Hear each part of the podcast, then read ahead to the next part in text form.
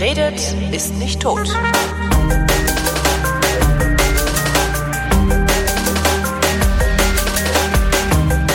Treffe einen Historiker. Sein Name ist Ilko Sascha Kowalczuk. Er arbeitet im Wesentlichen zur Geschichte der Deutschen Demokratischen Republik, hat kürzlich ein Buch veröffentlicht, das heißt Die Übernahme, wie Ostdeutschland Teil der Bundesrepublik wurde. Und anlässlich dieses Buches habe ich gesagt, boah, lass mal reden, ich weiß eigentlich nichts über die DDR. Dann habe ich mich äh, in der Vorbereitung zu diesem Gespräch äh, mit Ilko beschäftigt und mich komplett verzettelt, weil ich dachte, mal gucken, was der alles so publiziert hat.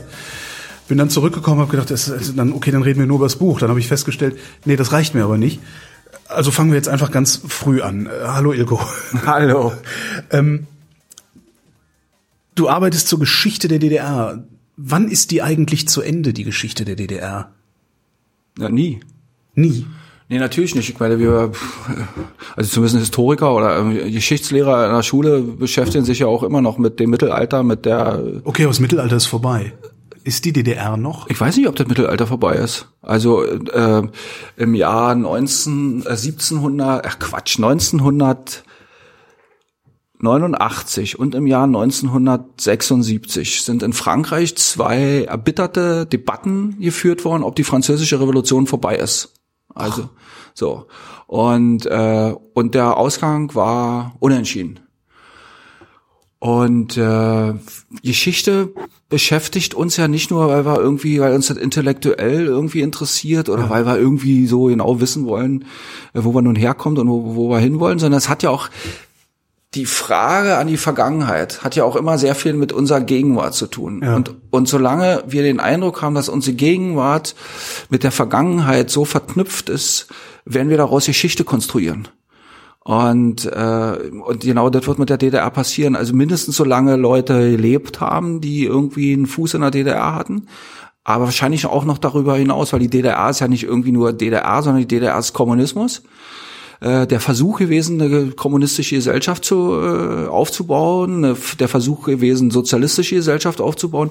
Und ich vermute mal, und ich nehme mal an, dazu muss man kein großer Prophet sein, diese äh, Idee der einer sozialistischen Gesellschaft, die wird die Menschheit noch lange äh, umtreiben, immer wieder aufs ja. Neue, jede Generation aufs Neue. Und dann wird man automatisch auch immer wieder zurückschauen, okay, da gab es schon mal irgendwie welche, die das versucht haben, erst in Russland und dann nach 45, nach 1945, mhm. was dann vielleicht irgendwie schon 200 Jahre zurückliegt, dann auch irgendwie so ein paar Flecken in Europa, die vielleicht mittlerweile gar nicht mehr existieren, also unter dem Namen, vielleicht gibt's dann nur noch Europa da muss man irgendwie gucken, wie hießen die Regionen früher, kein Mensch weiß es.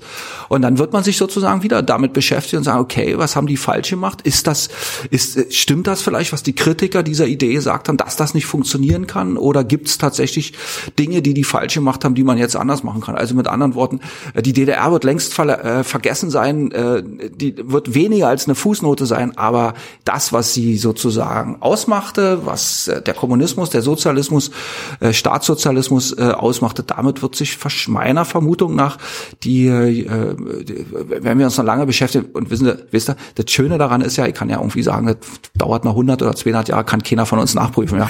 Und falls es einer mal hört, irgendwie in 200 Jahren, kann er uns ja mal für, zur Rechenschaft ziehen. Kann ich vermute mal, in 200 Jahren haben wir keine Möglichkeiten, diese Medien, auf denen wir das hier gerade speichern, noch abzuhören.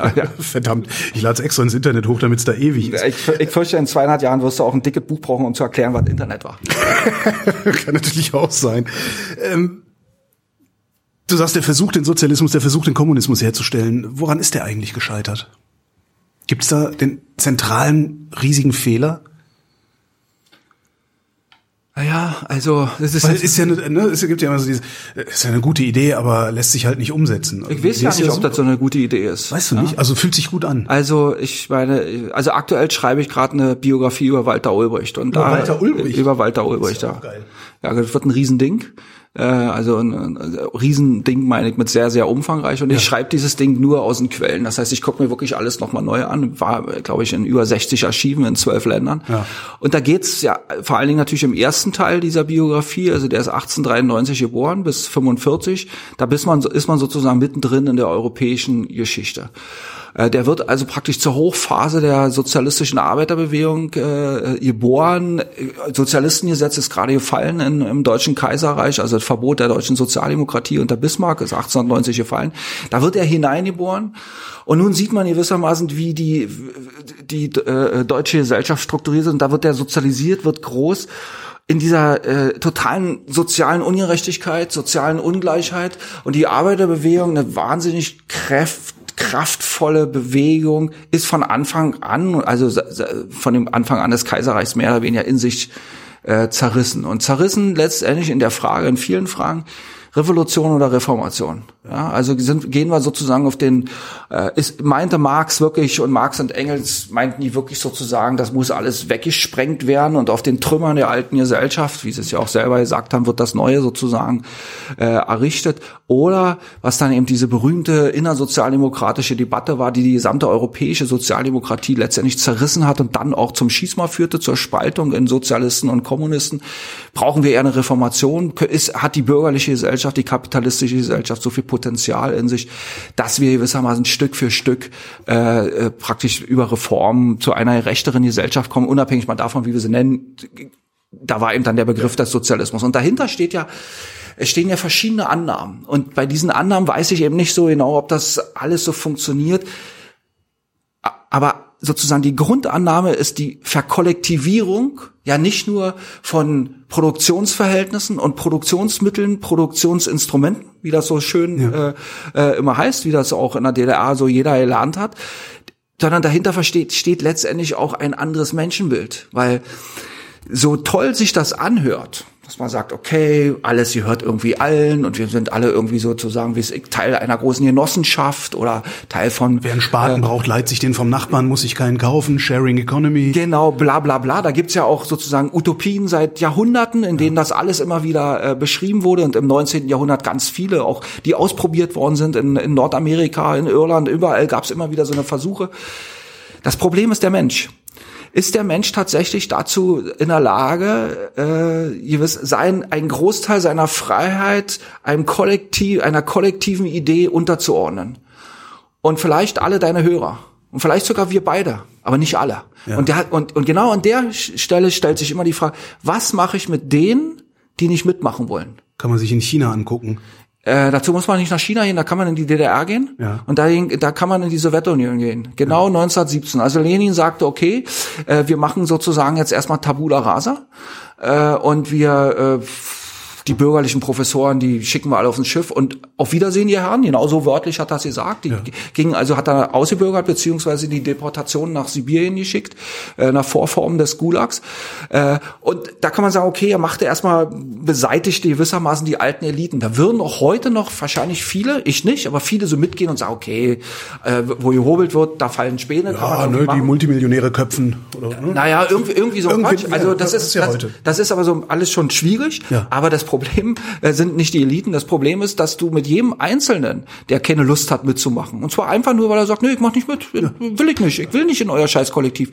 Ich will auch keinen, äh, keine Genossenschaftsanteil. Also der wirklich seine Freiheit auslebt.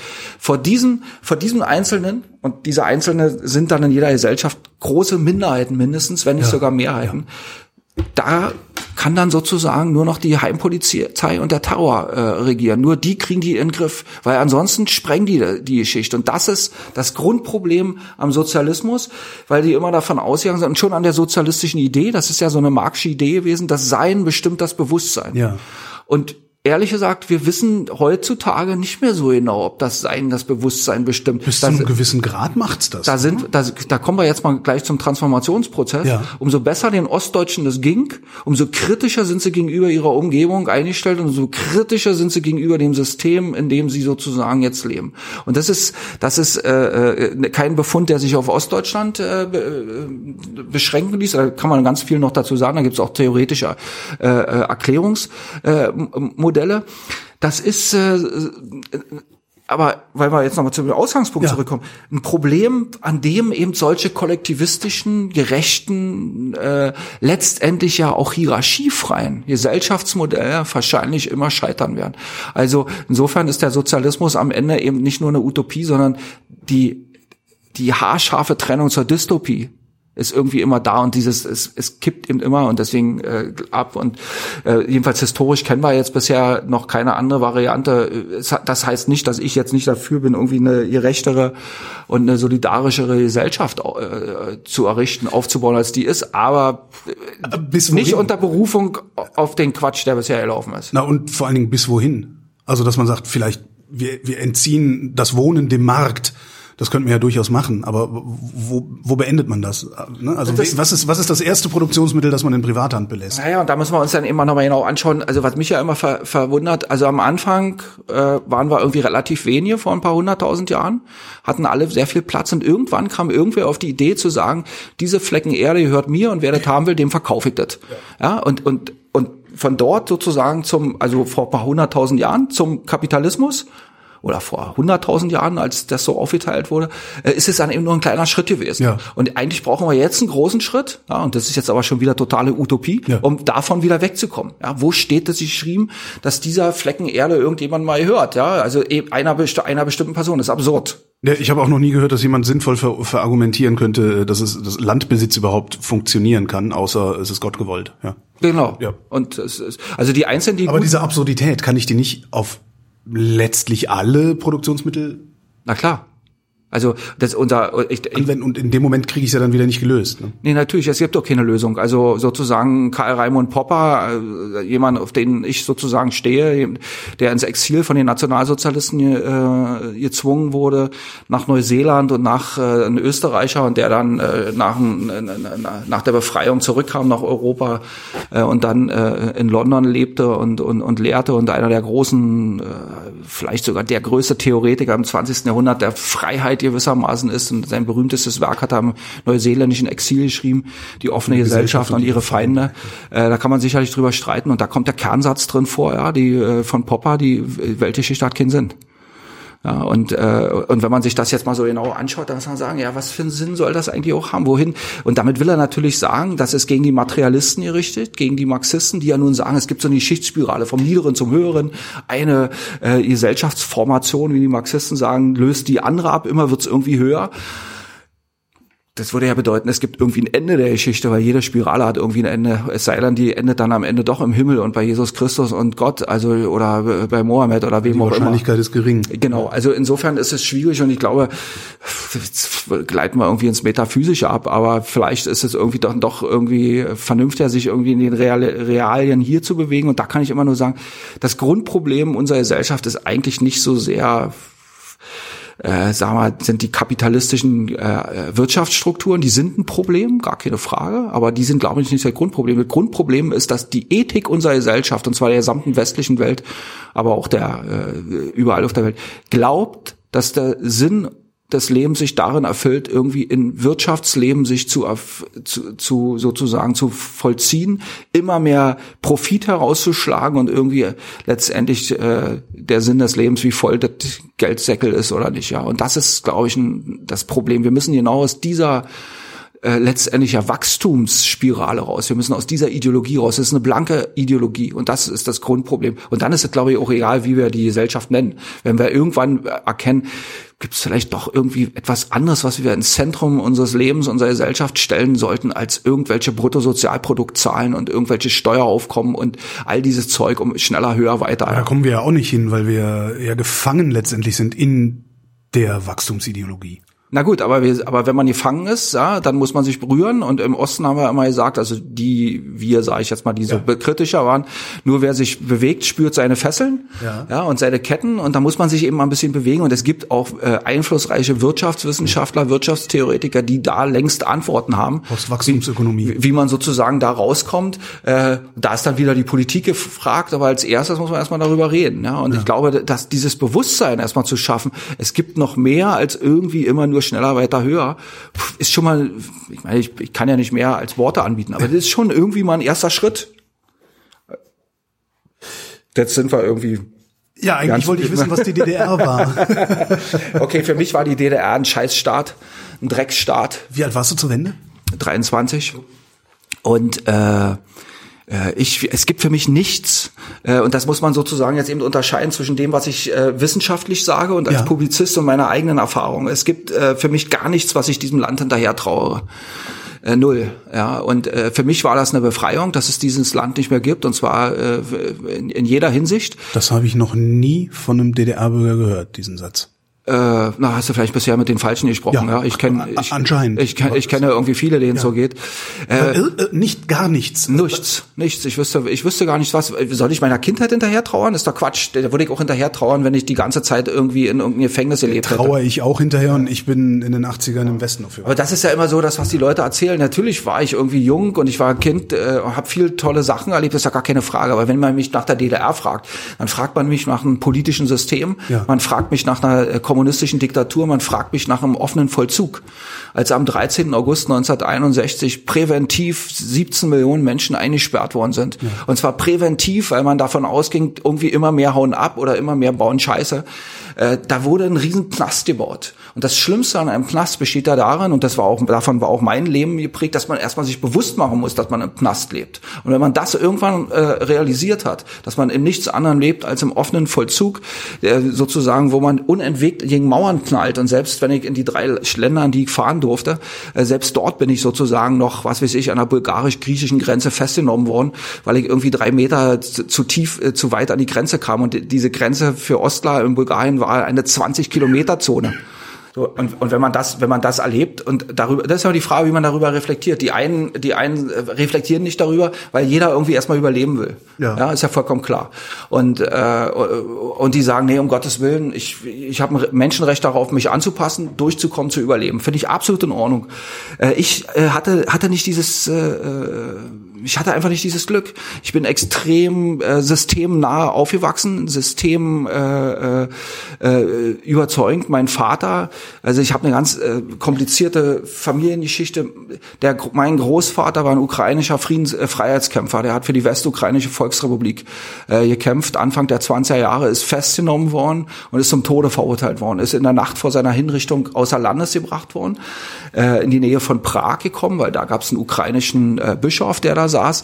Und dort ist mein Vater geboren und mein Vater, äh, dann ist mein Opa tödlich verunglückt und mein Vater äh, ist dann nach dem Krieg, wollte katholischer Priester werden. Und da hat sein äh, Religionslehrer in der Schule gesagt, also pass auf, das war 1954, wenn du hier in der DDR Priester werden willst, mein Vater ist Jahrgang 34, dann musst du äh, damit rechnen, dass du eines Tages ans Kreuz genagelt wirst. Ja, also weil hier Kirche, war damals herrschte gerade Kirchenkampf und äh, musste abhauen. Ja, läuft nicht. Und hat er gesagt, abhauen geht nicht, ja, weil meine Mutter ist alleine und die ist jetzt schon einmal sozusagen einen großen Flüchtlingsträgst und die kann ich nicht alleine lassen. Also es fand mein Vater sozusagen, dass ich angepasst und hat sich immer mehr mit dem System identifiziert und am 12. August 1961 ist er in die Partei eingetreten. Äh, das war der Tag, an dem Juri Gagarin in den Weltraum flog. Also der Kommunismus siegte, war ganz ja. klar. Allerdings nur im Weltraum vorerst, ja. Aber wenn er im Weltraum siegt, warum dann nicht auch in diesen kleinen Flecken Erde da unten? Mein Vater fand er toll, hat sich auch mit der Stasi eingelassen, beziehungsweise wollte so ja zur Stasi, aber die Stasi haben ihn nicht genommen, weil er sich nicht getraut hat, seiner Mutter zu sagen, dass er aus der katholischen Kirche ausgetreten ist. Und dann hat er gesagt, naja, wenn du nicht mal deiner Mutter äh, sozusagen sagen kannst, dann wie können wir uns auf dich verlassen? Dann war er ein paar Jahre IM und dann haben sie ihn aber auch fallen gelassen. Und dann hat mein Vater mich in so in dem treuen Glauben an den Kommunismus erzogen. Ja. Ja. Und mein Vater war ein sehr reflektierter Mensch, ein sehr kluger Mensch aber eben dann an der Stelle total verbohrt. Und ich habe mit zwölf Jahren gesagt, alles klar, äh, mit zwölf Jahren, war 1978, 79, na, wenn das alles so geil ist, dann werde ich Offizier der NVA. Das finde ich super und ich will den, äh, den Sozialismus mit meinem Körper verteidigen ja. gegen die imperialistischen Angreifer und den Hunden werde ich aber zeigen. Und dann haben die sich gefreut und haben mich also in ihre Listen eingetragen. Nun muss man mit dazu zwölf. mit zwölf. Nun muss man dazu wissen, in der DDR war das so äh, in den 70er und 80er Jahren, dass auch diese militärischen Berufe äh, haben sie einen riesen Bedarf gehabt. Die DDR war ja eine der hochmilitarisiertesten Gesellschaften äh, in Europa. Äh, und äh, und die und jede Schule musste Kontingente erfüllen so und so viele Offiziere müssen die ja, pro Jahr bringen. Ja. So, nun hatten sie mit mir einen und dann haben sie mich festgenagelt und dann äh, mit 14 habe ich unterschrieben. Ja. Äh, das war äh, so 1980 ungefähr, habe unterschrieben, bin in so ein sogenanntes FDJ-Bewerberkollektiv genommen.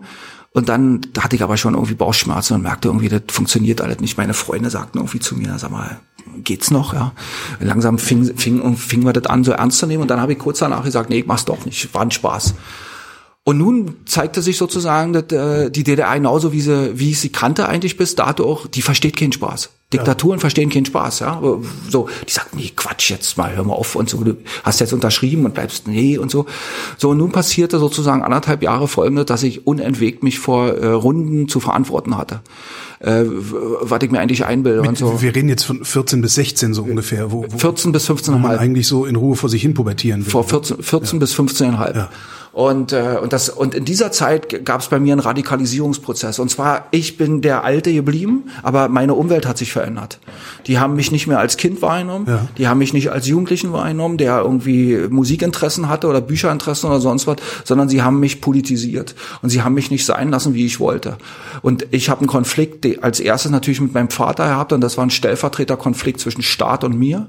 Und am Ende dieses Konfliktes habe ich nur noch gehasst mein Vater und den Staat. Und ich war sozusagen in der Ecke, in der sie mich gestellt haben. Ich war auf einmal in der Ecke des Staatsfeindes. Und dann gab es ein letztes Gespräch, da war ich 15,5 Jahre alt, im Wehrkreiskommando in Berlin-Köpenick in der Wendenschlossstraße. Da saß so eine Runde von SED, Stasi, Armee, Schule. Und da bin ich mit meiner Mutter rein. Und dieses Gespräch hat meine Mutter mir äh, später dann nochmal erzählt, zwei, drei Jahre später, in 18 Jahren, weil ich das dann komplett auch vergessen hatte. Die äh, schrieben mich da an und machten mich fertig und so und was ich mir einbilde und so. Und dann sagte einer zu mir, so eine Typen wie dich, die kennen wir, die landen über kurz oder lang alle in unserem sozialistischen Strafvollzug sagt er mir als 15-Halbjähriger. Ich wusste gar nicht, wovon der redet. Und dann sagt ein anderer Typ zu mir, interessanterweise einer war nett, das war ein Widerstandskämpfer. Das werde werd ich auch nie vergessen. Der war immer nett und hat immer gesagt, nun bleibt doch mal alle ganz locker, aber ja. die haben sich, blieben nicht locker. Und einer sagte dann zu mir, weißt du überhaupt, was du diesen Staat an, äh, schon an Ausbildung gekostet hast? Das war also ein beliebtes Standardargument in der DDR. Und ich sagte, ja, ich habe keine Ahnung, schreiben Sie mir eine Rechnung, ich werde diesem Staat oder Fälle und Pfennig zurückzahlen. Und da sind die natürlich ins Essen gefallen. Mein, sagen, und, und mein, meine, meine, meine Mutter äh, war blass und fiel fast um. Und meine Mutter hat mir später erzählt, also die, die haben uns dann rausgeschmissen. Und äh, meine Mutter äh, erzählte mir dann, äh, dass also auch zwei, drei Jahre später, vielleicht 84 oder so oder 83, Sie ging fest davon aus, dass wir rauskommen. Das ist ein Eckgebäude der Wendenschlossstraße und da steht, stehen zwei große schwarze Wolras und da steigen so Leute mit schwarzen Mänteln aus. Wir werden verfrachtet und werden nie wieder gesehen. Mhm. Und ich lachte sie damals aus und dachte, naja, mein Gott, was hat die denn? Und später, erst viel später ist mir bewusst geworden, die hatte die Bilder aus den 50er Jahren äh, vor Augen, wo das ja sozusagen so äh, mehr oder weniger an der Tagesordnung war, dass Leute einfach verschwunden sind. Hat sie selber nie erlebt, aber sie kommt aus einer Familie, äh, sie selbst, anders als mein Vater, äh, eine Arbeiterfamilie, ihre Mutter, sozialdemokratisches Arbeitermilieu, Wedding, und der, und mein Opa kam aus einer Großgrundbesitzerfamilie in Schlesien. Also schon das ging überhaupt nicht, ganz reich und ganz arm zusammen. Ja. Und mein, äh, und, und die haben nach, durch den Krieg dann alles verloren. Äh, da hat ein Bruder meines äh, Opas hat sich Weihnachten 43 erschossen. Weihnachten und hat gesagt, mit den letzten, seine letzten Worte waren die, der Herrgott wird uns nie vergeben, was wir im Osten machen. Der war einfacher Leutnant, der hat also genau gesehen, was in, in der, in der Sowjetunion Sowjetunion da ablief, wie die Deutschen sich da benommen haben, hat der sie erschossen. Und mein Opa, der war einfacher Soldat nur, und der hat, dem haben sie alles genommen, und der hat die Kommunisten gehasst. Und nun kommt mein Vater an, und dann hat er den Kommunisten am Küchentisch zu sitzen. Und am Ende seines Lebens, Ende der 70er Jahre, bevor mein Opa stirbt, ist der Antikommunist mein Opa und der Kommunist mein Vater sind die einzigen beiden in der Familie, die, also mit dem mein Opa noch redet. Also so verrückt sind die Familiengeschichten. In unserer Familie gab es alles. Da gab es jemand, der hat gesessen und dessen Sohn wurde Kommunist also das ist das, sind das, sind das normale Biografien für die DDR ich fürchte ja. außergewöhnlich? Nee, ich fürchte ja. Ich also ich äh, sicherlich ist das ein bisschen äh, manches extrem, aber ich fürchte vieles an diesen gebrochenen Sachen ist nicht so unnormal. Viele Leute können sowas erzählen. Den, die meisten sozusagen würden das vielleicht nicht so erzählen, weil das auch natürlich auch weggedrückt wird mhm. und so. Ich meine, ich beschäftige mich damit, aber um um das um sozusagen den den äh, die eigentliche Dramatik deutlich zu machen, dass ja auch mir das vieles davon war mir klar. Also zum Beispiel, dass mein Vater bei der Stasi war und bei, äh, oder bei der Stasi arbeiten wollte, das habe ich nicht erst irgendwie in den 90er Jahren erfahren. Das hab ich, wusste ich schon als Kind. Das hat mein Vater ganz offen erzählt. Und als mein, ich habe vier Kinder, und als mein erster Sohn, äh, der ist 93 geboren, 12, 13 Jahre alt wurde, also im Jahr 2005, 6, da ist mir erst selbst bewusst geworden, was die mit mir gemacht haben, weil ich mir da, durch, als ich meinen Sohn Max mir anschaute mit 12, 13, 14, er sah, was man da noch für ein zerbrechliches kleines Kind ist, weil ich Warum gucke ich die ganze Zeit weil, mit diesen aufgerissenen Augen? Weil ich habe die ganze Zeit irgendwie so und äh, da kommt nämlich jetzt eine andere Geschichte hinzu. Ich bin bis zu diesem Tag mit einem riesen Schuldkomplex durch die Gegend gelaufen. Ich hatte immer das Gefühl, es war ein Riesenfehler, dass du dich als 12, 13, 14-Jähriger überhaupt mit diesen Typen eingelassen hast. Wie werde ich diese Schuld jemals wieder los? Das war ganz schlimm. Ich hatte in den 80er Jahren, äh, nachdem ich dann also sozusagen, also Anfang der 80er Jahre, dass diese Verhältnisse geklärt habe, die letzten Worte waren dann natürlich, ihre Zukunft in unserem Land ist vorbei. Sie haben ja. keine Zukunft mehr. Äh, das war auch klar. Abiturplatz war weg, alles war weg. Äh, so, ich konnte jahrelang nicht mal Abitur in der Abendschule machen, weil es sehr ungewöhnlich war. Normalerweise haben sie da jeden genommen, selbst da haben sie mich nicht genommen. Als ich dann Pförtner, dann habe ich Maurer gelernt äh, kann man sich vielleicht so vorstellen, ist ein ehrenvoller Job, ja. ganz toll, ist jetzt aber nicht so meine Sache, ja. Also insofern habe ich dann nach dem, äh, nachdem ich das gelehrt habe, äh, gelernt habe, relativ schnell damit wieder aufgehört, was schwierig war, weil man im Osten aus dem Bauberuf nicht so einfach aussteigen konnte, mhm. weil es gab so zwei Dinge, aus denen bist du selber nicht rausgekommen, aus der Volksbildung und aus dem Bauberuf. Okay. Äh, weil sie das beides brauchten und da hattest du dann halt das Problem. Dass was ist Volksbildung? Na, Lehrer, Erzieher. Ach so, okay. Äh, ja, Entschuldigung, ja, Entschuldigung. Nee, nee, nee. Und, und, und, äh, und eben überall sollte gebaut werden, das ja, sollte, sollte auch jeder im Bauberuf bleiben. Und dann habe ich das aber irgendwie geschafft, vor irgendeiner Kommission, äh, zu, zu der ich ein paar Mal antanzen musste, denen dann irgendwann so lange zu erklären, dass ich irgendwie das nicht kann, dass die irgendwann gesagt haben, ja, dann hört, lass den aufhören, äh, dass ich gesagt habe, ich bin da irgendwie so ein zarter Typ und so, ja, ich kann doch nicht die ganzen schweren Steine den ganzen Tag treppen, äh, schleppen und meine zarten Hände, ja, nun lass mich doch mal in Ruhe. Und so. Und irgendwann haben sie dann gesagt, na gut, dann irgendwie lass den doch. Und dann wollte ich Pförtner werden. Und zwar, weil ich eben auch an der Abendschule wollte, Abitur machen und so und ich habe irgendwie, ich weiß nicht, 40 Mal mich irgendwo beworben, bin immer wieder an das gleiche Ding, in irgendeinem Betrieb. Ja, wunderbar. Überall haben sie ja so kleinen äh, Typen gesucht, die da irgendwie äh, sinnlose Jobs machen. Mhm. Kriegst du den Job? Und dann haben sie meine Personalakte, die hieß im Osten Kaderakte angefordert. Ja. Und dann jedes Mal war der Job weg und tat ihn leid und bla bla bla äh, keine Ahnung, was da drin stand. Da kann nichts drin gestanden haben. Ja, ich meine, ich hatte meine Dellen, ich habe ja dann auch erstmal äh, nichts weiter gemacht. Ich meine, ich war ja sowieso gezeichnet. Bin ja jetzt nicht, bin ja nicht irgendwie mit mit fliehenden Fahnen äh, irgendwie auf Dächern rumgelaufen und habe geschrien nieder mit den Kommunisten. Hast du denn hinterher rausgefunden, was drin stand? Nö, ja, als äh, habe ich nicht. Aber äh, keine Ahnung. Das ist irgendwie so diese ganze Geschichte mit diesen Personalakten, also sprich Kaderakten in der DDR ist sowieso so eine eigene Geschichte. Jedenfalls war die immer weg, der Job dann. Und dann habe ich aber witzigerweise einen bekommen, der Job war sozusagen für mich äh, wie gemacht. Da gab es vorher keinen Pförtner und ich saß an einem See und passte auf ein Institut auf, auf das man eigentlich nicht aufpassen musste. Und das war super und so konnte ich dann eben, äh, und dann habe ich auch diesen Abiturplatz an der Abendschule bekommen. Da haben sie es dann irgendwie aufgegeben, äh, mich da weiter zu drangsalieren und so. Also insofern, ich bin ja dann äh, auch ganz gut irgendwie so aus der Nummer rausgekommen, weil ich eben so extrem jung war. Ja, wenn, wenn zehn Jahre älter später der Laden zu Ende gegangen äh, wäre, dann wäre das anders gewesen. Aber vor dem Hintergrund dessen, was ich jetzt so erzählt habe oder angedeutet habe, äh, was ich noch sagen wollte, ich hab, bin aufgefangen worden, ich hatte einen großen, stabilen Freundeskreis, wir waren eine richtig dufte Truppe äh, in, in Berlin-Friedrichshagen, Berlin-Rahnsdorf, Berlin-Köpenick, also da unten im Südosten von Berlin. Und die äh, und fast alle meine Freunde waren in evangelischen oder katholischen Kirchgemeinden. Und, äh, und da herrschte ja ohnehin ein anderer Ton, ein anderes Umgehen miteinander. Und da konnte ich auch so ein bisschen meine Geschichte erzählen, vor allen Dingen den, äh, den Pfarrern. Wir sind halt viel durch die DDR getrennt und so. Und das mhm. war das dann damals so, dass man irgendwie so irgendwo hingefahren und dann wurde es dunkel und dann hat man am Pfarrhaus gebimmelt, im Haus und hat gesagt, hallo, äh, können wir bei euch schlafen? Und das funktioniert in der Regel auch, dann hat man da schlafen. Und dann bin ich oft so mit den Leuten so ins Gespräch gekommen. Ich hatte auch immer so ein bisschen den Eindruck, so, so der ein oder andere Pfarrer, die hatten auch so durchaus ein Interesse, weil ich ein bisschen anders tickte, als so diese übliche Jungschar, die da mhm. sozusagen so ankam, auch andere Fragen stellte, beziehungsweise äh, vielleicht auch viel naiver noch war und auch eine weniger gute christliche Vorbildung hatte, was ich mir dann so erarbeiten musste. Ja. ja, ja, genau. Und, äh, und die haben mich wirklich toll aufgefangen. Die ja. haben mir immer wieder gesagt, ja, es ist ja schrecklich, weil ich denen dann manchmal das erzählte, was ich mir da, also was mir da als Kind passiert ist oder als äh, junger Jugendlicher. Das hat aber nichts genützt. Nichts, also so innerlich war ich total, also ich war nicht gebrochen, glaubt man mir, glaube ich auch. Ich bin ja, also ich bin nicht so ein Typ, den man jetzt so schnell die Rübe abhaut. Ja, aber, aber innerlich war ich eben aufgrund dieser Sache extrem wirklich verunsichert und dann, äh, ja, das ist, das ist mir dann eben wirklich mit dieser Wucht eben erst wirklich so deutlich geworden, als mein erstes Kind so alt wurde.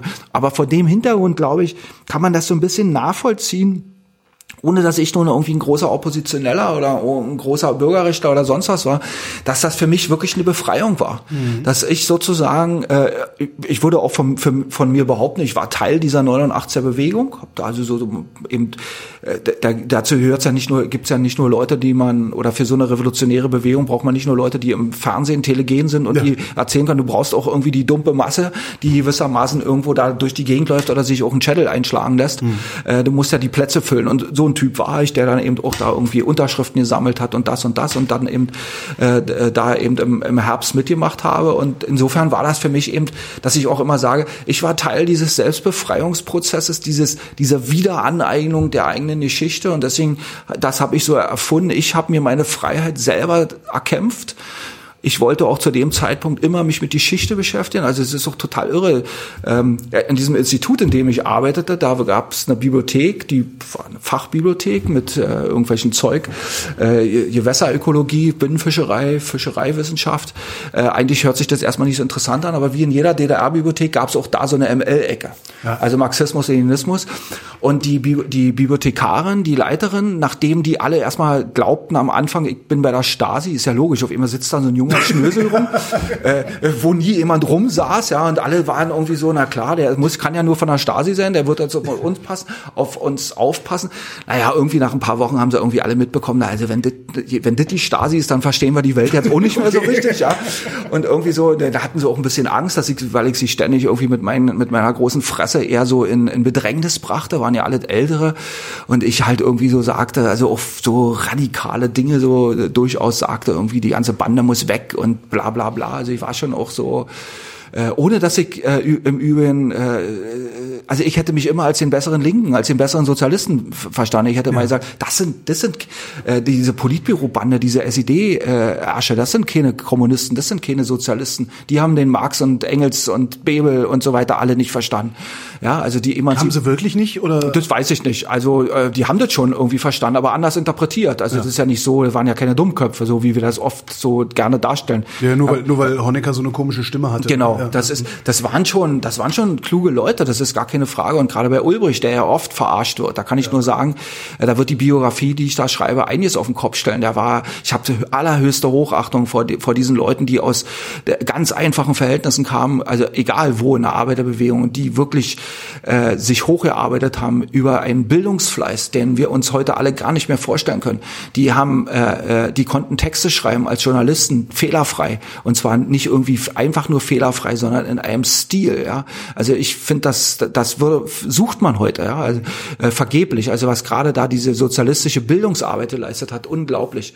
Und äh, aber jedenfalls, um dazu zurückzukommen und äh, das war dann natürlich irgendwie so.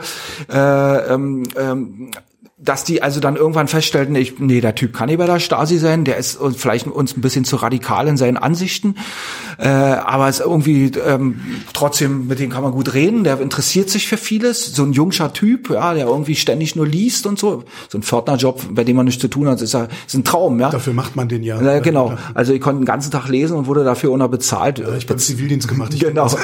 und, und diese Frau, die die Bibliothek leitete, hat einen Ausreiseantrag zu, zu laufen und die ah. kriegte irgendwann mit, mit, äh, wofür ich mich alles so interessierte und fing an, die ganze ML-Literatur aus den 50er Jahren, die stalinistische Literatur auszusondern und hat die mir sozusagen gegeben. Und warum? Weil die irgendwann mitbekommen hat, dass ich immer gesagt habe, egal was hier, wie es hier weitergeht, wir müssen eines Tages die, die wahre Geschichte dieses Landes schreiben. Und dafür müssen wir erstmal die ganzen Quellen sammeln.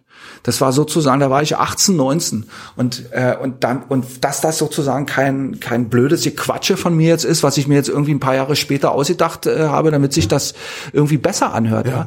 In meiner in meiner Dissertation, äh, die ich Ende der 90er Jahre geschrieben habe, da gibt's ein Kapitel, und das kann ja jeder nachlesen. Da ging diese äh, diese Dissertation ging um äh, Etablierung eines neuen Hochschulwesens zwischen 45 und 61 und da gibt es zwei Kapitel sogar, die auf Akten basieren, die ich damals in diesem Institut vor dem Feuer geklaut habe. Die wollten die verbrennen, Ja. SED-Akten, staatliche Akten. Und da kam der alte äh, Heizer zu mir und sagte, du, ey, die wollen die Hunde wollen das verbrennen und so, du, du, du musstet ja und so. Und dann habe ich gesagt, alles klar. Und dann habe ich mir das alle zur Seite genommen und dann irgendwie wirklich mit Angst nach Hause geschleppt und habe dann also 15 Jahre später äh, zwei Kapitel meiner Dissertation auf diesen Akten äh, aufbauen lassen. Und heutzutage gibt's in diesem Institut ein Depositum unter meinem Namen, Hey! wo diese diese äh, von dem Feuer geretteten Akten wieder zurückgekommen sind, die jetzt da wieder sind. Also insofern, äh, weil ja die Ausgangsfrage ist ja auch so ein bisschen, warum beschäftigt mich damit? Also ich, meine Beschäftigung mit diesem ganzen Zeug hat tatsächlich vor 89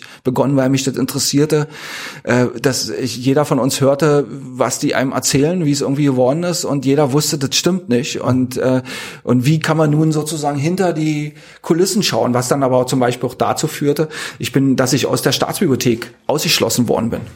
Und zwar, ich äh, wollte äh, äh, Bücher lesen und in der DDR war das so, dass es äh, viele Westbücher nur mit einem mit Sondergenehmigung zum Lesen gab oder auch, äh, auch ältere Bücher. Und ich habe dann eine, einen Brief an die Direktion der Staatsbibliothek und dann Linden geschrieben und habe gesagt, äh, nö, das akzeptiere ich aber nicht, ich möchte die trotzdem lesen, warum, äh, äh, warum wollen Sie mir das vorenthalten? Und dann antwortete mir, ich glaube, die stellvertretende Leiterin, also ich müsse irgendwie die äh, Benutzerordnung akzeptieren. Und ich antwortete, was wäre ich für ein äh, schlechter Leser einer Bibliothek, wenn ich eine Benutzerordnung akzeptieren würde, die mir das Lesen von Büchern untersagt. Ja, daraufhin bin ich von der Staatsbibliothek ausgeschlossen worden. Und äh, ich ähm, habe dann, äh, hab dann noch mal so einen Spaß gemacht und bin, äh, bin mal ein paar Wochen später zur, ähm, zur Bibliothek gegangen und habe Einlass, äh, äh, um Einlass gebeten und habe gesagt, ich möchte das neue Deutschland lesen. Und dann haben die gesagt, nee, sie kommen hier nicht rein. Und dann habe ich so ganz laut gerufen, Sie verbieten mir also das neue Deutschland zu lesen. und da hat die, da waren ja irgendwie Leute, da Das wäre jetzt was, wo, wo äh, man, wenn man aus dem Westen kommt, denken würde, dafür bist du schon wieder Ach, verhaftet Quatsch. worden. Nicht. Und dann guckte die mich so ganz mürrisch an und sagte, ist mir scheißegal, was Sie hier lesen wollen, Sie kommen hier nicht rein. und der Witz, weshalb ich das nur erzähle, diese F- äh, Frau, von der ich erzählte, die Leiterin der äh, Bibliothek dieses Instituts, auf das Ja. ich da mal Tag und, äh, tagsweise aufpassen musste, die gab mir den sogenannten Kooperationsausweis. Das heißt, dieses Institut war auch Mitglied der Staatsbibliothek Ja. als Institution. Und mit diesem Kooperationsausweis fielen alle Schranken. Ah. Das heißt, ich war als Person ausgeschlossen, hatte aber diesen Ausweis und konnte jederzeit mit diesem Ausweis jedes Buch, was die Staatsbibliothek hatte, also jedes Buch lesen. Und die war ausgerüstet wie jetzt heute die Deutsche Nationalbibliothek oder Da gab's alles. Okay. Äh, So, also das, das heißt, also da- das ist so, das ist auch durchaus, ich will nicht sagen so typisch DDR, aber das ist eben diese Ambivalenz. Ja. Ich bin ausgeschlossen worden, sollte gar nichts mehr bekommen. Tatsächlich habe ich mehr bekommen als der Durchschnittsmensch. Ich musste nicht mal mehr irgendwas begründen, sondern ich habe jedes Buch bekommen. Also insofern, das ist irgendwie, äh, ja, ich meine, das muss man erklären, aber wer soll das verstehen, ja? Das wäre jetzt die private Antwort auf die Frage, äh, was war die DDR oder wie war die DDR? Wie ist denn die Nee, das war, öffentliche das, Antwort? das war auch noch noch lange nicht die Antwort. Äh, da gibt's noch viele andere Antworten äh, äh, auf die private Sache. Und, äh, und also um noch so eine andere Ambivalenz zu sagen, der die DDR war äh, extrem ernsthaft, extrem böse, extrem grimmig, extrem grau. Und mein Leben war genau das ganze Gegenteil. Wir haben nur gelacht, wir haben nur Spaß gehabt, es war alles bunt. Äh, ich lebte mit mindestens mit der Hälfte meines Körpers, wie alle meine oder die meisten meiner Freunde im Westen. Ich wusste jeden Tag, was abends im Quartier Latang oder was weiß ich irgendwo los ist. Ich wusste, welche Bands kommen. Ich äh, wusste, was neu auf dem Buchmarkt ist. Ich kannte alle Platten. Ich habe jeden, jede, jede Woche, jeden Monat, zwei, drei Tage nachdem der 2001 Katalog in der Kantstraße erschienen ist, den Katalog in der Hand gehabt und konnte sozusagen genau sehen, äh, was da ist und war in einem Plattenkreis, in dem äh, Plattentauschkreis und Kaufkreis, in dem man jede Platte dieser Welt kaufen konnte, äh, was mir natürlich nicht möglich war, weil ich nicht so viel Geld hatte. Das kostete ist also das auch das Privileg des Großstädters dann? na, vor allen Dingen des Ostberliners. Des Ostberliners. Ja, das, das war nur so in Ostberlin. Und dann musste man auch natürlich in diesen Kreisen sein. Aber da kostete halt dann eine Westplatte 100 Mark. Äh, ich meine, ich habe als Pförtner 380 Mark verdient. Das war sozusagen äh, schwer. Ja. Ja. Aber ich hatte ein Tonbandgerät. Ich habe mir ein Tonbandgerät als junger Typ, als 14-Jähriger gekauft. Ich war ein totaler Musikfreak. Kostete 1150 Mark. Das war ein äh, B93, äh, ein tschechisches Gerät. In der DDR gab es nur tschechische Geräte. Und äh, die Musikfreaks hatten Tonbandgeräte, ja. ja. Also irgendwie nur die Warmdusche hatten Kassettenrekorder, Okay, ja. ja, klar. Also, Also, äh, aber leiern ja irgendwann. ja, genau. War irgendwie, also hatte aber den, hatte vor allem den Hintergrund, dass ein, äh, so ein Tonband äh, hatte eine, erstens eine bessere Qualität, also auch die Bänder und äh, die kosteten nur unwesentlich mehr als so eine Kassette und die Kassette, wenn man nicht jetzt gerade entweder welche aus dem Intershop hatte, also westliche oder so japanische, die es auch teilweise zu kaufen gab zu horrenden Preisen, äh, dann waren die also erstens billiger und zweitens ging viel mehr rauf. Ja, ist ja logisch auf diese Tonbänder und da konnte habe ich dann immer die ganzen Platten komplett draufgenommen und insofern wie so eine Durchlaufstation. Ich kaufte die irgendwie und habe die aber gleich wieder abgestoßen, Ja. habe die mir nur überspielt und und und fertig. Also und insofern will ich nur sagen, das ganze Leben war äh, hat sich wahrscheinlich in vielen Punkten, außer dass man ständig gegen eine Mauer lief, ja von Leben woanders gar nicht so großartig unterschieden. Äh, die DDR sozusagen damals habe ich auch anders vielleicht als viele andere mit meinen Freunden auch damals als eine Diktatur wahrgenommen. Oh. Das ist keine nachträgliche Erfahrung äh, oder Interpretation. Und wir, ich sag das, warum, warum ist euch das gelungen? was heißt gelungen? Als in Berlin ist das ja nicht so schwer gewesen, weil, weil man irgendwie äh, ständig mit der Mauer konfrontiert wurde. Und natürlich ist ich äh, ich mache ja niemanden Vorwurf, wenn ich sage, pff, hast du die eben als irgendwas als was auch immer wahrgenommen. Viele Leute haben sich wohlfühlt, viele Leute haben einen sozialen Aufstieg gehabt, meine Eltern. Ja, alles in Ordnung. Aber äh, mir hat das nicht gereicht und äh, ich meine, ich ich ich habe nicht die nachkriegsbedingte entbehrungsreiche Zeit gehabt. Ich war kannte keinen Hunger. Äh, das heißt, das woran auch die Führung der DDR ihren eigenen Fortschritt maß, ob Ulbricht oder Honecker, an der Zwischenkriegszeit, an den an den Zielen der Arbeiterbewegung, nämlich die Leute satt zu bekommen, dass es nicht mehr reinregnet. Okay, das hat nicht so ganz funktioniert im Osten, äh, so, so dass die Leute also materiell ihre Bedürfnisse so einigermaßen äh, gestillt haben, jedenfalls so die Grundbedürfnisse. Das hat ja dann in 70er, 80er Jahren nicht mehr erreicht, weil die Menschen hatten das. Ja. Ja, und so what? Und das, Hat es nicht gereicht aus den Menschen heraus oder hat es nicht gereicht, weil wir euch mit Propaganda und Werbung äh, überhäuft haben? Ich weiß ja nicht, ob wer jetzt, wer jetzt wir ist. Hast du da irgendwie die, das Werbe, Wir- hast, wir- du das, wir- hast du das Werbefernsehen gemacht? Genau, ich bin da allein für verantwortlich. Genau. Nein, wir, wir der Westen. Ah ja, ich also wir, das- ich letztendlich das- ist es ja auch eine Propagandaveranstaltung gewesen, die wir da gemacht haben. Ne? Ich habe ich hab das schon verstanden, nur ich bin äh, prinzipiell allergisch bei diesem Wir. Ja? Okay. Also weil, was ist das? Ja? Äh, äh, deswegen wollte ich es gerade nur so ein bisschen ironisieren. Natürlich hat das einen riesen Einfluss gehabt. Man hat ja Tag für Tag gesehen. Ich meine, äh, als ich sechs war, äh, habe ich gesehen, was bei mir auf dem Geburtstagstisch lag äh, potenziell und was woanders potenziell lag. Natürlich wusste ich auch, dass sich das nicht jeder leisten kann, das irgendwie so, ja, aber irgendwie so, ich habe gesehen, meine Autorennbahn und die Carrera-Rennbahn. Und habe gesehen, bei der scheiß Carrera-Rennbahn sozusagen, da konnte man irgendwie einfach die Spuren wechseln mit so einem kleinen Rädchen. Bei mir bin ich froh gewesen, wenn die Dinger irgendwie im Kreis äh, angekommen sind. Dass ich dann später, als meine Kinder geboren worden sind, in den 90er und Nuller Jahren ungefähr 17 Carrera-Rennbahnen gekauft habe und keine einzige wirklich funktioniert hat. das, steht, das steht auf einem ganz anderen Blatt, ja. Stimmt, die waren immer verdreckt, sind Ja, auseinandergerobbt. das und- war fürchterlich, ja. Und immer wieder neue Ding gekauft, weil ich dachte, von scheiß Werbefernsehen geprägt, na, ey, da muss mal eine kommen, die funktioniert. Nicht wahr, ja. Äh, aber natürlich hat, hat äh, gerade in Berlin und da, wo man den Westen empfangen konnte, das einen großen Einfluss gehabt. Aber äh, wisst ihr, das spielte für mich nicht so eine große Rolle, weil ja, ganz ehrlich, ob nun Carrera oder nicht Carrera, ob Matchbox oder nicht Matchbox, ob Nutella oder Nudossi, war mir irgendwie scheißegal, ist mir auch heute scheißegal. Äh, natürlich weiß ich schon die Qualität zu schätzen, aber für mich war eben wirklich auch als junger Mensch das größte Problem, dass ich nicht an die Platten rankam, die ich haben wollte, dass ich nicht an die Bücher rankam, die ich haben wollte, dass ich irgendwie nicht irgendwie zwölf Levi's in meinem Schrank zu liegen hatte, sondern irgendwie eine Levi's, die ich irgendwie mir mit viel Geld in Ungarn organisiert habe und die ich dann irgendwie nur zu besten Tagen angezogen habe und ansonsten natürlich nicht dieses Ostzeug angezogen habe, aber irgendwelche selbstgemachten Klamotten, mit denen ich mir irgendwie ziemlich freakig vorkam, äh, aber die mich natürlich ohne, also so, we- weißt du, so bei diesen Dingen, das das heißt, ich musste gar nicht unentwegt gegen die Mauer im physischen Sinn rennen. Ich bin unentwegt gegen bestehende in, innere Mauern gerannt, die es gab. Und da, das ging ganz vielen so. Aber viele hat es auch nicht gestört. Also wenn ich mich nicht für Musik interessiere oder wenn ich mich nicht für Bücher interessiere oder wenn mir eigentlich auch real ist, was ich anziehe, obwohl davon gibt's ja relativ wenige, äh, dann spüre ich das eben nicht so. Oder dann interessiert mich was anderes. Aber wenn ich ein Autofreak bin und irgendwie zwölf Jahre auf so ein scheiß äh, Pappfahrzeug warten muss äh, und, das, und wenn ich dann mal ein Ersatzteil äh, äh brauche und irgendwie nur Beziehungen, äh, das über Beziehungen funktioniert, während ich gleichzeitig weiß, dass mein Onkel im Westen, der irgendwie schon seit drei Jahren arbeitslos ist, trotzdem so ein scheiß Ford durch die Gegend fährt und irgendwie mir blöde Karten aus Spanien schickt, ja, ja. und sagt, dann da, selbst dann weiß ich irgendwie, was stimmt denn hier nicht, ja? Und insofern äh, und, und meine Freunde. Also so gesehen ist es doch eigentlich ein Wunder, dass es so lange gedauert hat, bis die Menschen laut geworden sind, oder? Naja, äh, können wir ja gleich noch mal zu sagen. Ich wollte nur sagen, äh, um nochmal auf die Sache zurückzukommen, natürlich haben viele das nicht so, äh, also dann auch nicht so artikuliert, aber äh, meine Freunde und ich, wir waren nicht im Zentrum der Gesellschaft, wir standen am Rand der Gesellschaft, wir waren Pförtner oder äh, äh, was weiß ich, Essensausträger, Musiker, Friedhofswächter, irgendwie alles so ein Quatsch oder in, haben in privaten Buden gearbeitet äh, waren in Kirchgemeinden, also die wenigsten aus meinem Kreis haben irgendwie studiert oder studieren können. Äh, und selbst die standen irgendwie nicht unbedingt so im Zentrum der Gesellschaft, sondern hatten irgendwie Glück.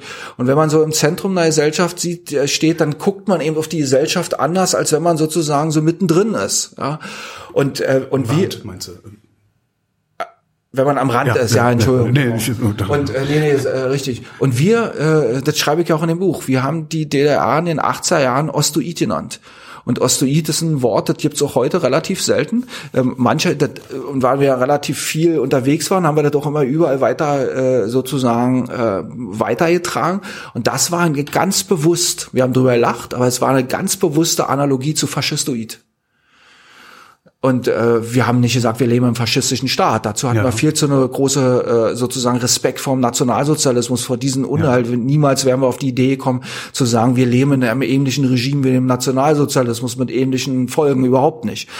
Aber sozusagen diese Be diese Beschränkung der eigenen Freiheit, dieser auch diese Unterdrückung, die wir ganz äh, konkret auch erfahren haben, die man gewissermaßen äh, ähm, sehen, das haben wir dann eben in diesem Begriff gefasst. Das ist ja alles Ostoid, das ging dann irgendwie so weit, auch sozusagen natürlich auch Spaß, wenn es irgendwie regnet hat und das sollte gerade nicht regnen, dann war das nicht einfach ein Scheißwetter, dann war das ein scheiß Ostwetter. Ja, ja irgendwie so, das, äh, das gehörte irgendwie äh, äh, für uns so dazu. Und äh, naja, und, und da guckt man, da, da nimmt man dann halt so eine Gesellschaft dann einfach auch anders wahr. Ähm, weil auch damals ist mir schon bewusst gewesen, egal wo ich war, in der, in der Maurerbude, wo nur wirklich Leute waren, die, die pff, denen das auch alles scheißegal war. Wenn da der Parteisekretär auf die, auf die Baustelle gekommen ist, dann das Beste, was er noch abgekriegt hat, war eine Mörtelkelle, ja. Also ansonsten, wenn der da irgendwie angefangen hat, mit seiner rote Sülze zu erzählen, dann sind die alle, äh, haben sie umgedreht, haben Bier aufgemacht und weg waren sie, ja. Also das, das hätte man noch nicht mal im kritischen DEFA-Film zeigen können, was sich da wirklich abgespielt hat, ja. Und, und, und, und so. Aber, ähm, so eine Diktatur hat eben den Vorteil, und das ist, das sehen wir eben seit 30 Jahren, dass die Regeln ziemlich einfach sind. Das hört sich irgendwie alles so dramatisch an, aber die Regeln sind so wunderbar einfach. Wenn du dich an den engen Korpus hältst, der da vorgegeben ist, mit Regeln, Gesetzen, Vorschriften, und wenn du die nicht ver, ver, äh, äh verletzt, gerade in den 70er, 80er Jahren, das sind 50er Jahren noch ganz anders gewesen. Mhm. Passiert doch nicht. Du merkst nicht mal die Diktatur, du merkst die vielleicht, weil irgendwie dein, dein Bruder, der irgendwie 1958 abgehauen ist, dann irgendwie ein paar Jahre nicht in den Osten kommen konnte und du merkst halt vor allen Dingen, dass du ihn nicht besuchen kannst, ja, an solchen Sachen. Aber so in dem Alltag, in dem du dich so bewegen musst, ist alles für dich geregelt. Das, das eingesperrt sein kann man sich ja auch noch irgendwie schön reden. Das, also das natürlich. Ist, das kriegt man ja auch noch hin. Selbst. Rosa Luxemburg hat in ihrem Knast sozusagen, in dem sie da saß, sich Blümchen dahin gemacht, hat ja. Blümen, hat schöne Briefe geschrieben, die lesen wir heute alle noch Jahren, ja. Mhm. Also ich meine, so die, die Gefängnisliteratur ist ja, ist ja gewissermaßen Legion.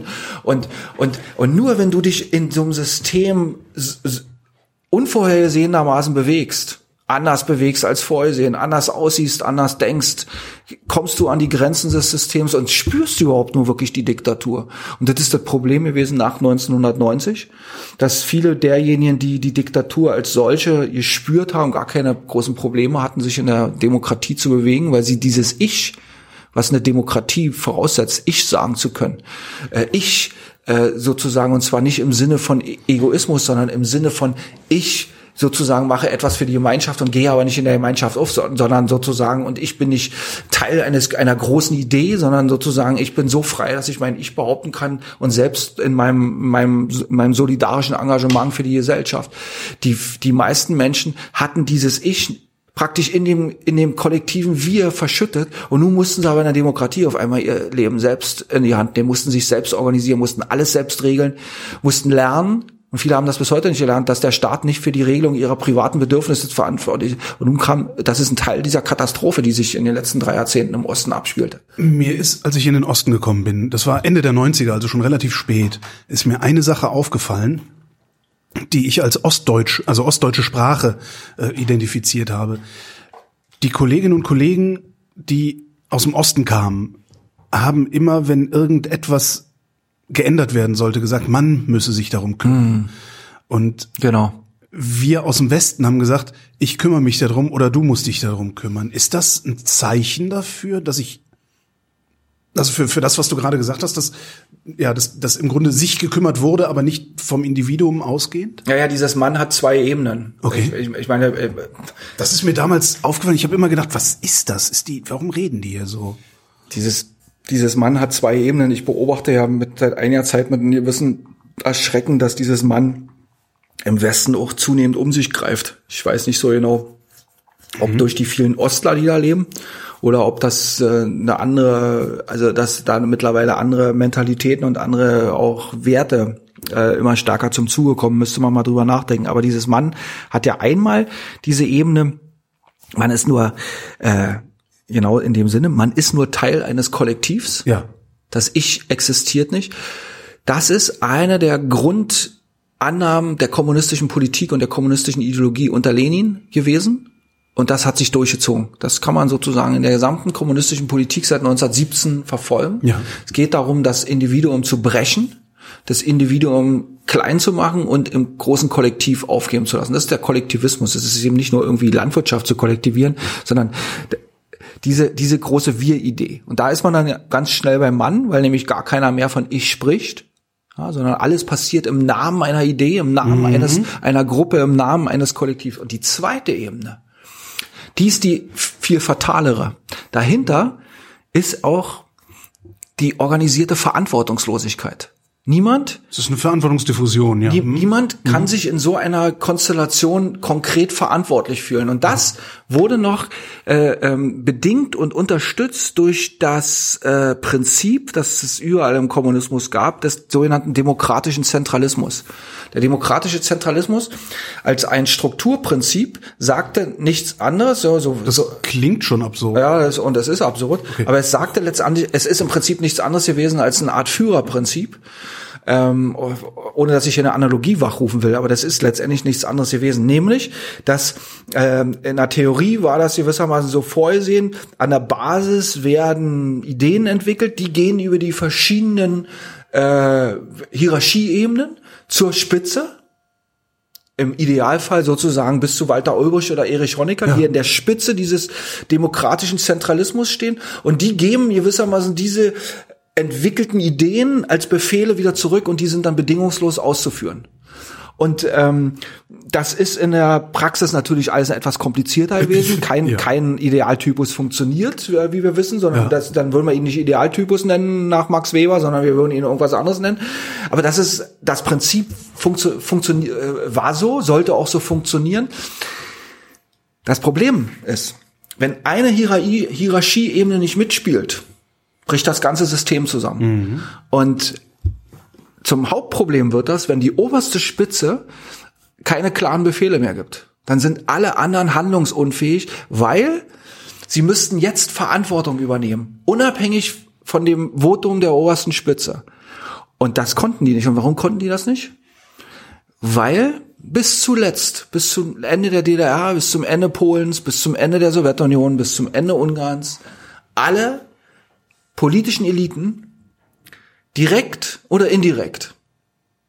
Indirekt heißt, weil sie zeitlich nah noch an den Ereignissen äh, geboren worden sind, von der großen Säuberung der kommunistischen Partei in der Sowjetunion geprägt worden, wo jeder in den 30er Jahren Stante Pedes von einer Sekunde zum anderen zum Feind erklärt worden äh, ist und ihm wurde der Kopf abgeschlagen. Nur weil er ich gesagt hat? Naja, weil er, also, nee, da muss er ja nicht mal ich gesagt haben. Oder ich gedacht hat, oder ich. Und wenn er, wenn er nur, und wenn er nur sozusagen äh, Teil einer, einer Kennziffer war, dass man an dem Tag 12.000 Leute erschießen muss äh, unter Stalin. Und diese Erfahrung, dass jeder Freund über Nacht zum erbitterten Feind werden kann, obwohl jeder wusste, das ist Quatsch, weil es eine Konstruktion ist, ja. dem hunderttausende Leute innerhalb von drei Jahren ermordet worden sind, und zwar Kommunisten. Wir reden hier nicht über die Millionen anderen Toten. Ja. Wir reden jetzt erstmal nur über die über die über die hunderttausenden äh, toten Kommunisten, die im äh, die sozusagen hingerichtet worden sind im, um für eine Sache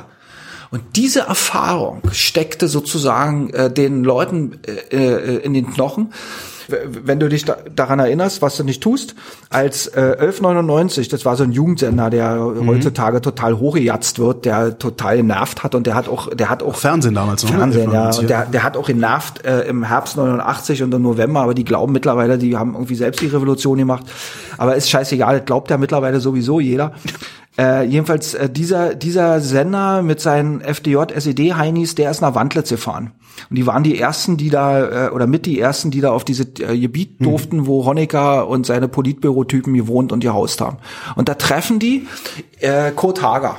Der läuft da so mit seiner Frau Arm in Arm lang. Kurt Hager war ein Altkommunist, der hat in Spanien gekämpft, der war in der Emigration, der war die ganzen Jahre in der DDR, hatte der eine hohe Funktion im Politbüro, im, im ZK der SED, der war verantwortlich für Hochschulen, für Wissenschaften.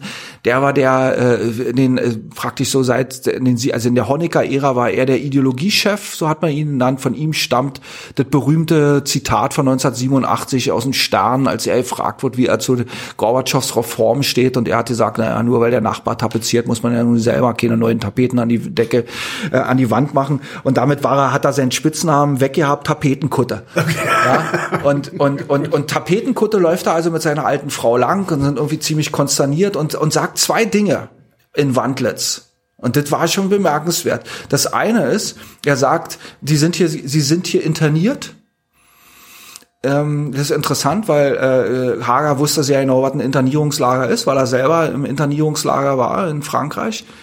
Äh, und er sagt, ja, wir sind hier interniert in Wandlitz. Also das heißt, diese, diese, diese Selbstabschottung, die die ja betrieben haben seit ja. 1960 aus Angst, äh, das war ja eine Späterfahrung des 17. Juni, aus Angst vor dem Volk, waren sie gewissermaßen in so einem Waldstück untergebracht, wo sie gut geschützt werden konnten. Das bezeichnete er als Internierung. Auf einmal wollten sie das alle nicht mehr wahrhaben. Und das Zweite, was er sagte, und das haben dann später auch andere Politbüromitglieder äh, bestätigt, auf die, auf die Frage so unter dem Motto, naja, wie ist denn denn so die zwischenmenschlichen Beziehungen zwischen den Politbüromitgliedern? Der obersten Spitze, alles diese alten Männer, waren nur alte Männer. Hier gibt's keine Freundschaften, hier gibt's keine persönlichen Begegnungen, hier gibt's gar nichts. Und, äh, und das muss man sich anschauen. Also die, die machen zusammen ein, regieren ein Land, haben alles in der Hand, wohnen sogar irgendwie auf dem Weg. Das ist das, was mich eigentlich irritiert. Die wohnen nebeneinander. Die, und haben keine, keine persönlichen Bekanntschaften, äh, sozusagen keine Freundschaften. Äh, es gab so ein paar Ausnahmen, aber das waren dann eben Ausnahmen, die sozusagen Jahrzehnte alt sind, aber in der Regel alle steril sozusagen voneinander. Und der Hintergrund, glaube ich, ist genau diese Grunderfahrung. Du kannst nicht dir deinen Freund zum Freund machen, weil wenn der morgen dein Feind ist, so wie ich das aus den 30er Jahren kenne, Schwachstellen dann bist du nämlich auf einmal genau der gleiche Feind, dem auch der Kopf abgeschlagen wird. Das heißt, dieses, dieses Misstrauen gehört strukturell zu diesen Systemen dazu. Und jetzt kommen wir zu einem nächsten Punkt, warum das so interessant ist. Eine Diktatur braucht kein Vertrauen. Eine Diktatur funktioniert, da brauchst du kein Vertrauen. Du hast Angst eine Angst und eine Heimpolizei, du brauchst eine entsprechende Justiz, im besten Falle Mauern, im Übrigen nicht nur die DDR hatte Mauern, ja, sondern der ganze kommunistische Staat war von Mauern umgeben. Überall gab's Mauern. Ja, die ganze Sowjetunion war ein riesen Stacheldrahtverhau. Wir denken immer nur, diese äh, lächerliche sozusagen Bauwerk in Berlin wäre so außergewöhnlich gewesen. Man kann natürlich noch ein bisschen weitergehen und sagen, okay, Mauern gibt's irgendwie in der Weltgeschichte immer. Die war hier besonders, die meisten Mauern sind, oder fast alle Mauern sind ja dafür äh, erbaut worden, dass keiner reinkommt. Ja. Und die waren sozusagen, dass keiner rausgeht. Das war die spezifische kommunistische Mauer, wenn man so will. Ja.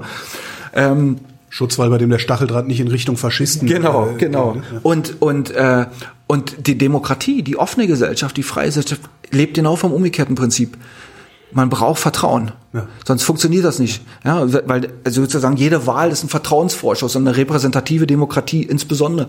Und insofern stehen auch hier auf so einer Ebene, ja, über die wir in der Öffentlichkeit viel zu selten reden, zwei völlig unterschiedliche Erfahrungswelten gegenüber auf dieser Vertrauensebene. Und das ist eben das, was ich immer äh, so versuche zu sagen. Wir müssen erstmal über diese Dinge reden. Wir müssen uns diese Dinge bewusst machen, um dann darüber nachdenken zu können, wie können wir es eigentlich ändern. Ja, aber weil wir in der Regel kurzschlüssig immer nur so die, die, die kurzen Antworten, die auf der Hand liegenden Antworten suchen, in irgendwelchen hektischen Talkshows oder äh, Politiker, die sowieso äh, in Debatten gehen und schon ihre Meinung haben und sich davon nicht mehr umdrehen lassen. Das müssen wir uns, glaube ich, so bewusst machen. So gibt es ganz viele so eine Punkte. Was macht dieses ähm, Nicht-Vorhandensein von Vertrauen, wenigstens in diesem Staatsapparat, was macht das mit dem Bürger? Müsste das nicht bedeuten, dass der DDR-Bürger eigentlich auch äh, ohne Vertrauen sozialisiert worden ist? Naja, klar, das ist ja gerade das. Aber ihr hattet doch Freundschaften. Ihr, also naja, erstmal erstmal ohne Vertrauen, also ohne Vertrauen sozusagen in die Institutionen. Ja. Institutionen, die die die waren per se ein, ein eine eine eine eine sozusagen gegen mich gerichtete Institution. Diese permanente Unfreundlichkeit, die überall ja. herrschte. Ob das der Kellner war, ob das der Abschnittsbevollmächtigte war, ob das der Zugschaffner war. Der Abschnittsbevollmächtigte für unsere Westhörer ist der äh, Schupo, ja. der um die Häuser streift. Der, der Kontaktbeamte. Kontakt, Kontaktbereichsbeamter. Ja, genau. Ja, Entschuldigung. äh, ja, ich äh, hier mit meinem Fachchinesisch. Ein bisschen kann ich übersetzen. Ja, ja, mit meinem scheiß Fachchinesisch hier, ja. Schon seit 20 Jahren im Osten. äh, ob das irgendwie die Leute auf den Ämtern waren? Ob das der Pförtner war? Ich natürlich nicht. Ich war immer total natürlich, freundlich. Natürlich, ja selbstverständlich. Ja. Alle, deswegen gab's, sind auch mal. Sonst säße ich jetzt nicht. deswegen sind auch immer mehr Leute da in das Institut gekommen, um zu sagen, da sitzt der freundliche Pförtner in der Zone. äh, also egal wo, alle Leute waren unfreundlich. Außer in den Kirchen, da war das anders, bei den Pfarrern und so. Und das hat, das ist eine strukturelle Unfreundlichkeit, so komisch sich das anhört. Und zwar, das hat etwas mit Verantwortungslosigkeit zu tun. Ist mir doch scheißegal, ja. Ob, ob, es ist mir scheißegal als Kellner, ob ich hier irgendwie äh, die kalten Kartoffeln verkaufe oder nicht, oder ob ob das Schnitzel schmeckt oder nicht, weil ich krieg so oder so mein Geld. Ist doch vollkommen wurscht. Das ist mir als Taxifahrer scheißegal. Also egal, wo es war, weil es gab ja keine Anreize. Ja, so. Und sozusagen, man hatte diese, in dieser strukturellen Verantwortungslosigkeit zugleich immer das Problem, dass man für alles und nichts verantwortlich gemacht werden konnte. Ja. Was ja dahin geht, als ich mit 14 gesagt habe, 14,5, ich werde jetzt doch nicht Offizier, das ist irgendwie nie so meine Sache. Also meine Anfangsargumente waren ja immer, ja, ich kann mich glaube ich irgendwie so mit Befehlen, das ist nicht so meine Sache, ja. Also so, dass ich jeden Befehl so bedingungslos ausführe. Ich weiß nicht, schaut mich da an, könnt ihr euch das vorstellen? Das ist nicht so richtig meine Sache, so äh, Befehle annehmen und vor allen Dingen auch austeilen. Und da war es nur ein ganz kleiner Schritt dazu, dass man mir sagte, ah, du weißt schon, dass du mit dieser Haltung den Weltfrieden äh, gefährdest, ja. Das ist dir klar, ja. Das ist dir vollkommen klar. Gleich gleich die ganz große, ganz große Bestimmte ausgepackt. Ja. Und da sitzt man dann so irgendwie als 14, 15-Jähriger und denkt, okay, also ich, wie gefährde jetzt den Weltfrieden, wie komme ich aus der Nummer wieder raus? Ja, kannst du ja eigentlich bloß noch erschießen.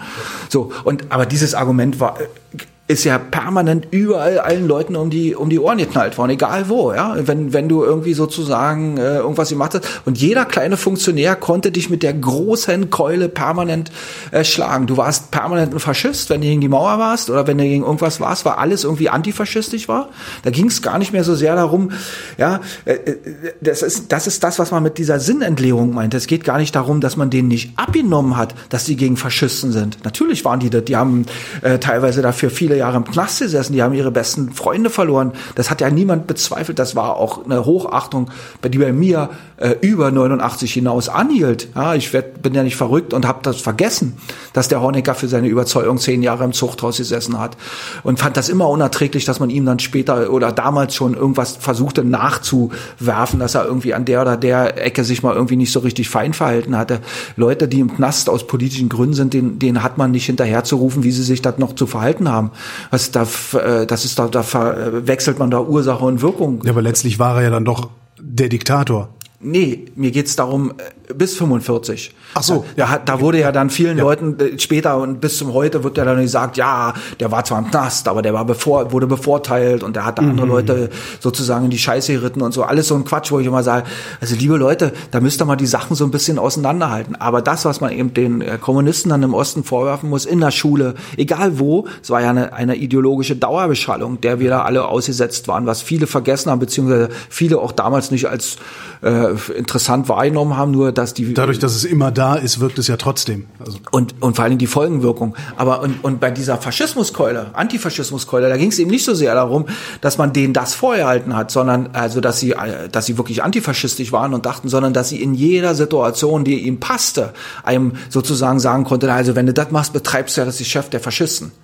Ja, das ist das Problem, womit sie dann die Leute sozusagen abgestumpft haben, womit sie dann irgendwann auch gewissermaßen diese rechte Szene, äh, die in den 80er Jahren äh, hochkam und immer stärker wurde, selbst auch ein bisschen gezüchtet haben. Dafür gibt es noch andere Gründe, strukturelle Gründe, die jetzt auf einem anderen Blatt Papier äh, liegen.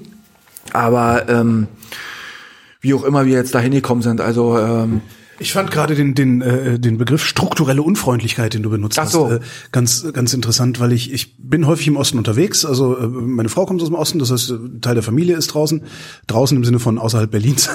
Ähm, ich habe oft das Gefühl, dass ich, wenn ich im Osten unterwegs bin, eine strukturelle Unfreundlichkeit erlebe, insbesondere bei den Dienstleistern, wenn man das mal so über einen Kamm stellen kann. Ist, ist, ist das ist das immer noch ein Nachbeben davon? Das weiß ich nicht.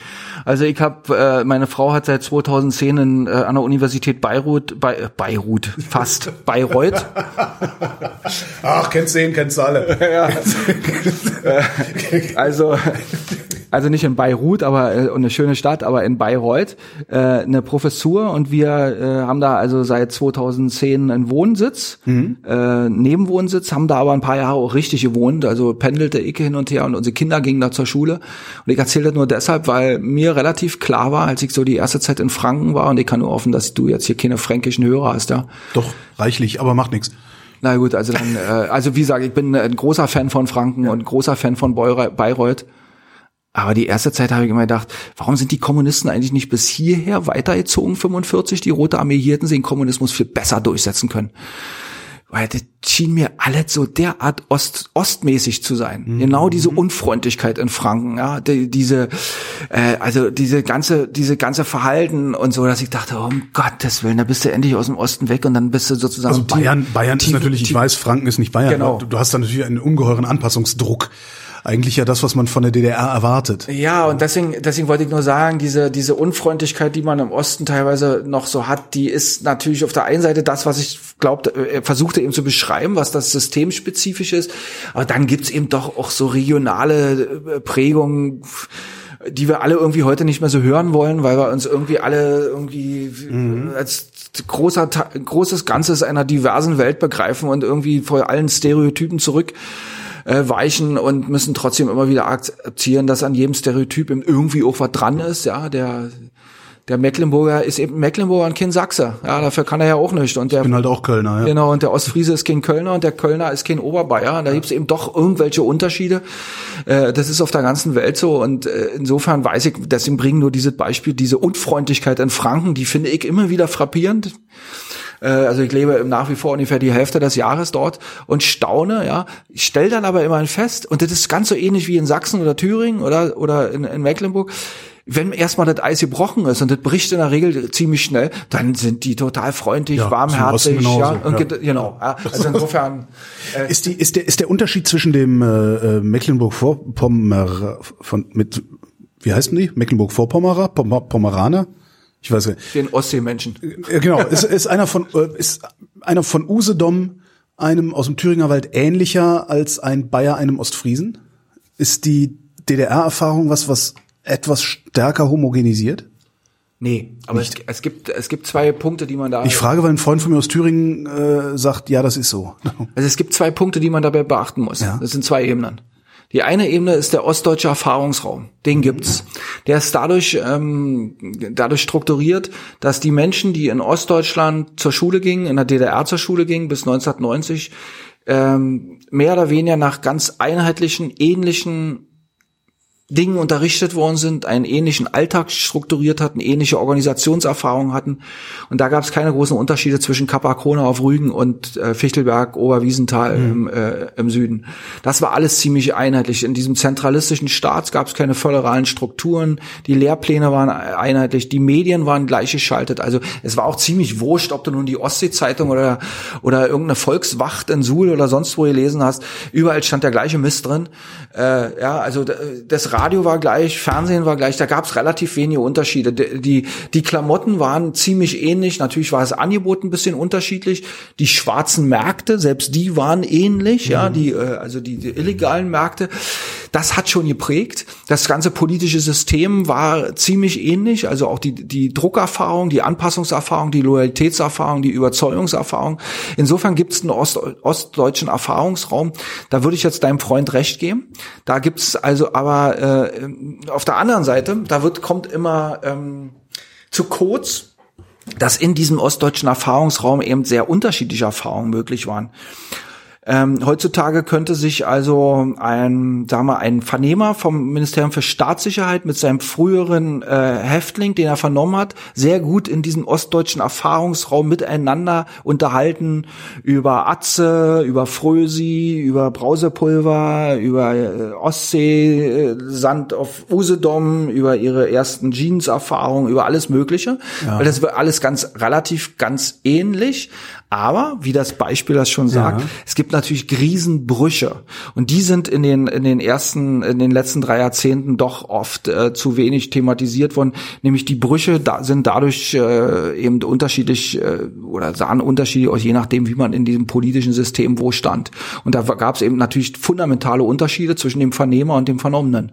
Zwischen demjenigen, der loyal in dem System mitmachte, der versuchte, irgendwie durchzukommen, und demjenigen, der voller Überzeugung äh, äh, dem, dem System diente und demjenigen, der missmutig zur Seite schaute oder denjenigen, die irgendwie äh, äh, im Widerstand in der Opposition waren. Und dann gibt's noch tausend andere Erfahrungen. Das heißt, wir haben es mit einer extrem fragmentierten Gesellschaft zu tun, die dann nach 1990, die, als wir so 89, 90 so für ein paar Wochen glaubten, wir sind irgendwie so alle in einer großen Freudenmasse. Ja. Ja. Und dann kamen aber ganz neue Erfahrungen durch diesen unglaublichen, durch diese unglaubliche Transformationserfahrung, diese unglaubliche Schnelligkeit, diese, in der das passierte, mit den äh, unglaublichen sozialen Verwerfungen. Und schon wieder war die ostdeutsche Gesellschaft extrem fragmentiert. Je nachdem, was man sozusagen nun für welche Erfahrungen sammelte, wie hörte man zu den Leuten, die durchstarten konnten und dabei auch irgendwie erfolgreich waren. Hier hörte man zu denen, die weggingen, hier hörte man zu denen, äh, hunderttausend äh, hatten überhaupt nie die Chance, äh, durchstarten zu können. Sie waren von Anfang an,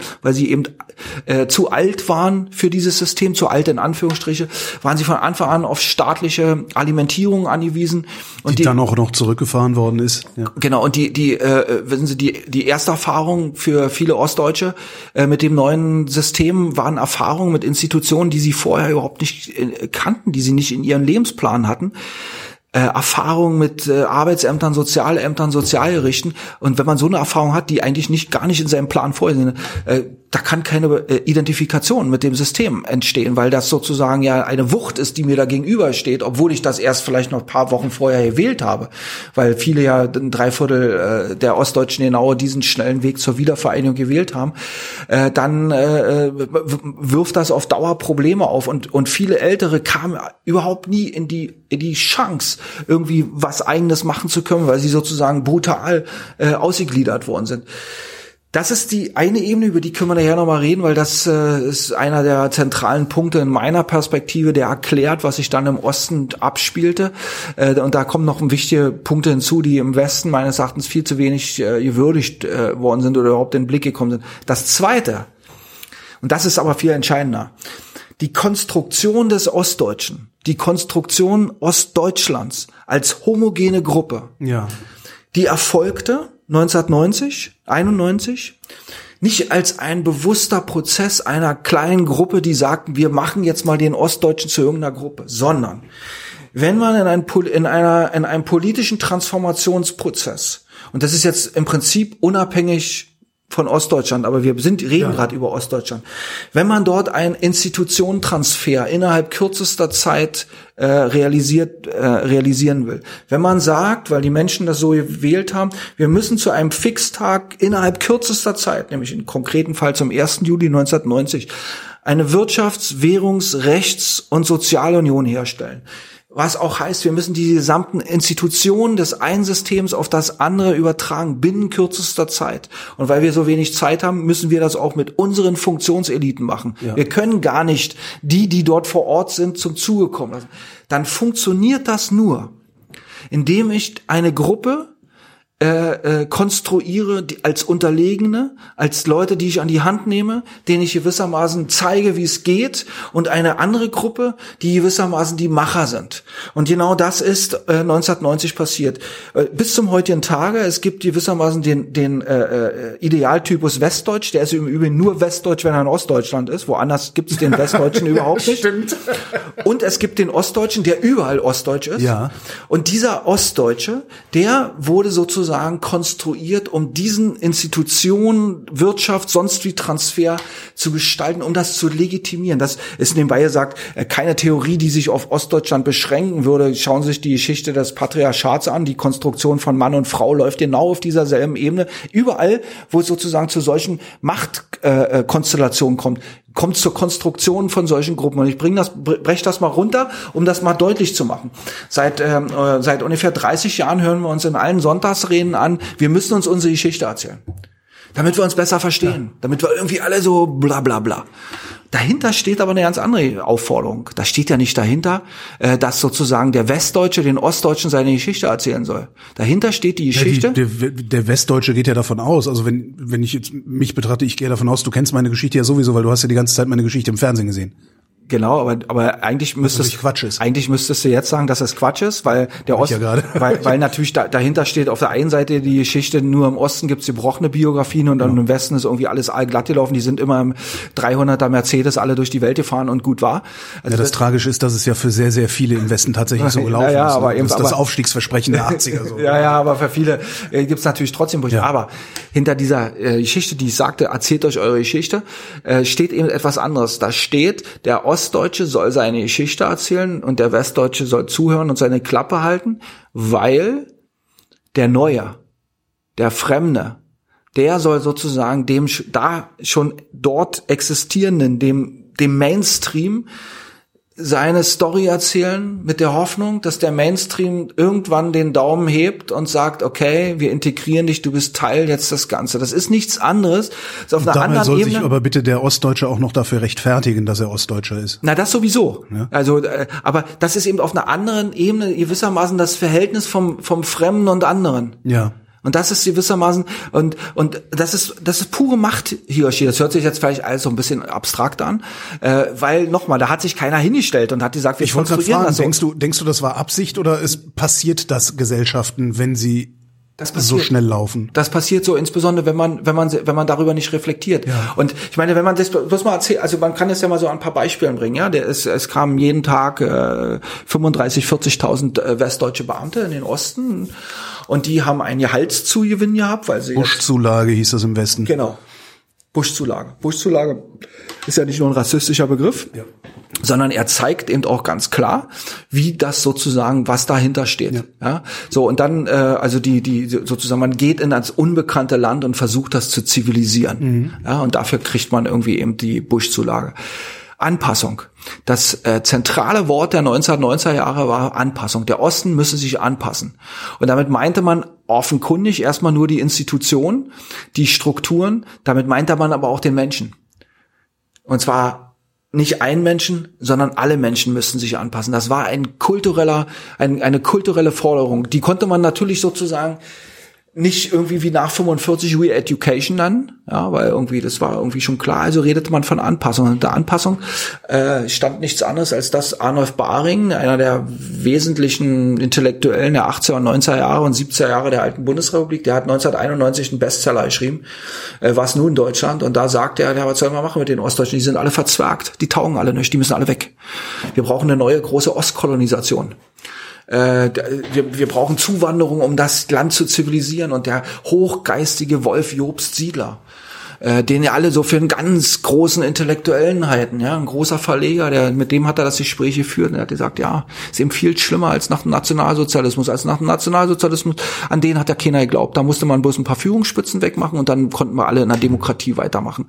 Aber jetzt, hier, ist ja Hopfen und Malz verloren. Und das war nicht irgendein Gespräch zwischen Außenseitern, zwischen irgendwie Spinnern am Rand, sondern das war der Mainstream. Und Anpassung hieß nämlich letztendlich nichts anderes. Ihr Ostdeutschen müsst euch anpassen. Und Anpassung heißt, ihr müsst so werden, wie wir. Wie wir glauben, dass wir sind. Das ist ein großer Unterschied. Sehr gut. Man muss nämlich, man muss nämlich, äh, wenn man in so einer als hinzugekommener und da können wir auch über, über die ganze Migrationsgeschichte reden. Da kann man auch über Frauen reden. Also als die sozusagen vermeintlichen Verlierer von Geschichte, da kann man über People of Color reden. Man muss als Hinzukommender in die bestehenden Strukturen nicht genauso gut sein wie die, die da sind. Man muss viel, viel besser sein. Man muss sonst, Erwartungen erfüllen. Sonst hat man keine Chance. Man ja. muss immer besser sein. Mit anderen Worten, also all das über was, was wir sozusagen so ganz oft in der Öffentlichkeit reden, hat ganz andere Ebenen. Und bevor wir die diese Ebene nicht endlich mal freilegen, kommen wir auch nicht irgendwie zu Veränderungen. Dahinter steht nämlich das Eliten, diese Elitenproblematik. Diese Elitenproblematik, dass also nur zwei bis vier Prozent äh, Ostdeutsche in Führungspositionen sind beim Bevölkerungsanteil von 17 Prozent. Das hat nicht was damit zu tun, dass irgendwie hier was nicht stimmt oder da was nicht stimmt oder hier irgendwie einer böse. Es ist ein strukturelles Problem. Re Eliten rekrutieren sich aus sich selbst heraus. Und wenn man da das nicht aufbricht, dann wird sich daran auch nichts ändern. Aber wie willst du es aufbrechen? Also ich meine, dass, dass, dass Eliten sich aus sich selbst rekrutieren, das war ja in den 80er Jahren in Westdeutschland schon bekannt. Da musste man sich ja nur die DAX-Vorstände angucken und gucken, wessen Söhne äh, dann wieder in die Vorstände kommen. Und selbst da ist es ja nicht aufgebrochen. Also wir haben gerade mal die ein oder andere Frau da drin und das auch nur über harte Quotierung und, und, und, sehr viel Druck von außen. Also äh, Quotierung finde ich ist immer eine gute Sache. Also ich finde zum Beispiel im öffentlichen Dienst könnte man über Quotierung für äh, äh Menschen mit Migrationshintergrund äh, sprechen, wäre ja. sehr wichtig. Äh, ich bin allerdings kein Freund einer Quotierung einer Ostquote weil ich da der Meinung bin, das ist viel zu kompliziert, heute noch zu bestimmen, wer ein Ostler ist. Ich wollte gerade sagen, wie willst du das abgrenzen? Ja, ja also deswegen, das, das, ist, das schreibe ich auch in dem, auch, ja. auch in dem Buch ganz deutlich, da, da greifen mich auch die Befürworter einer Ostquote an und sagen, nein, wir müssen das erstmal machen und lass doch das äh, sozusagen andere äh, sollen das dann klären. Ich sage immer, naja, ich muss das Verwaltungsgericht im Prinzip gleich mitdenken, wenn ich sowas fordere. Und wie soll ein Verwaltungsgericht heute noch entscheiden, wenn Mama aus Riesa kommt, Papa aus Pforzheim und die sind irgendwie egal wo aufgewachsen, ob in Riesa oder Pforzheim, was ist denn das nun? Ist das ein Ossi, ein Wessi? Und wir reden ja nicht mehr über unsere Generation. Also wir sind ja, wir kommen nicht mehr in die, äh, in die Frage, ob wir noch irgendwo Karriere machen wollen. Wir haben ohnehin verkackt. Du wie ich. Geht so. du, du, du, bist im, du bist im Osten untergegangen und hast nicht beim WDR große Karriere gemacht. Stimmt, ja. Ja, ja siehst du, du, du hast das noch ja nicht gesehen. Also, äh, äh. Der zahlt doppelt so viel. Siehst du? Also insofern, wir reden ja praktisch ja. Über, über, über die nachfolgenden Generationen, über die, die jetzt äh, vielleicht irgendwie 30, 40 sind und vor allen Dingen die noch jünger sind. Und wie soll man das machen? Das ist schwierig. Aber, aber ich, ich habe jetzt auch nicht irgendwie so äh, das Rezept. Ja. Ich meine, ich bin kein Politiker, dann ich bin auch kein Zukunftsforscher, ich bin Historiker. Ich kann irgendwie erklären, wie manche Dinge geworden sind. Äh, ich kann jetzt aber habe nicht immer gleich eine Lösung zur Hand. Aber ich bin schon fest davon überzeugt, wir müssen erstmal darüber reden, wie bestimmte Dinge geworden sind, um uns das bewusst zu machen. Und um mal einen Punkt zu, zu bringen aus dem Transformationsprozess, der meines Erachtens viel zu wenig diskutiert wird. Ähm, am 1. Juli 1990 kam die D-Mark. Das haben 75 Prozent der Menschen im Osten genau so gewollt. Die haben genau das gewählt. Ja, Margaret Thatcher hat am 18. März, am Tag der Volkskammerwahlen, das alles auf den Punkt gebracht. Die hat nicht in Ostberlin angerufen und Lothar de Maizière, dem designierten Ministerpräsidenten, gratuliert. Die hat in Bonn angerufen und hat Helmut Kohl zum Wahlsieg gratuliert. Und genau das äh, hat so ja. so war's. Und ich so ist de Maizière ja auch behandelt worden. So ist de Maizière auch behandelt worden. Ne? Also und ich äh, ich habe das damals nicht gewählt. Ich gehörte zu sozusagen zu der kleinen Schar, die also sozusagen weiter Bündnis 90 äh, irgendwie äh, über Artikel Artikel 146 zur deutschen Einheit wollten. Mhm. 146 hieß äh, äh, Herstellung der deutschen Einheit über Einberufung einer Nation äh, verfassungsgebenden Nationalversammlung und eben nicht über Artikel 23, wie es hier laufen ist, Beitritt. Äh, Beitritt zum Geltungsbereich des Grundgesetzes. Das ist gewählt worden, ist auch in Ordnung, ja, und am 1. Juli kam die D-Mark. Das erste, was man feststellen muss, die Menschen wollten die Zukunft sofort. Ja. Das verstehe ich. Das ist auch irgendwie nachvollziehbar. Was wir nicht dabei beachtet haben, die Menschen haben das, einen starken Staat gegen das Versprechen eines neuen Staaten, starken Staats eingetauscht.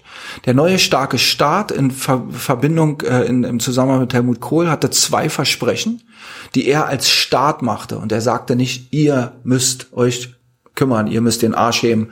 Er hat gesagt, ich garantiere euch das. Erstens, es kommt die D-Mark, Die, dafür stehe ich als Staat. Und zweitens, in drei bis sieben Jahren, das war das Versprechen, lebt ihr genauso wie wir. Werden hier blühe Landschaften entstehen, blühende Landschaften entstehen. Und das Nicht macht- müsst ihr und- hier blühende Landschaften. Genau, und, und das ist das äh, Versprechen eines starken Staates. Das heißt, die Tradition des starken Staats, des Etatismus, blieb in Ostdeutschland durch diese Art des Wahlkampfs, durch die Wahlen äh, äh, bestehen. Darüber haben wir praktisch bisher noch gar nicht gesprochen. Ist natürlich auch schwierig für die CDU oder Es ist auch schwierig für jeden einzelnen Westdeutschen. Ich höre das gerade zum ersten Mal. Ich äh, erkenne gerade ein, ein zumindest einen Auslöser für das, was du wahrscheinlich vorhin als die Katastrophe der letzten 30 Jahre äh, Genau, da bezeichnest. kommen ja noch an, da kommen ja noch andere Sachen hinzu. Und, und jedenfalls so und diese dieser starke Staat hatte dann eben natürlich auch zur Folge, dass nicht mal die Chance war, eine äh, irgendwie vitale Zivilgesellschaft entstehen zu lassen. Die Leute haben sich eben alle auf den Staat äh, verlassen mit einem mit einer unglaublich hohen Erwartungshaltung.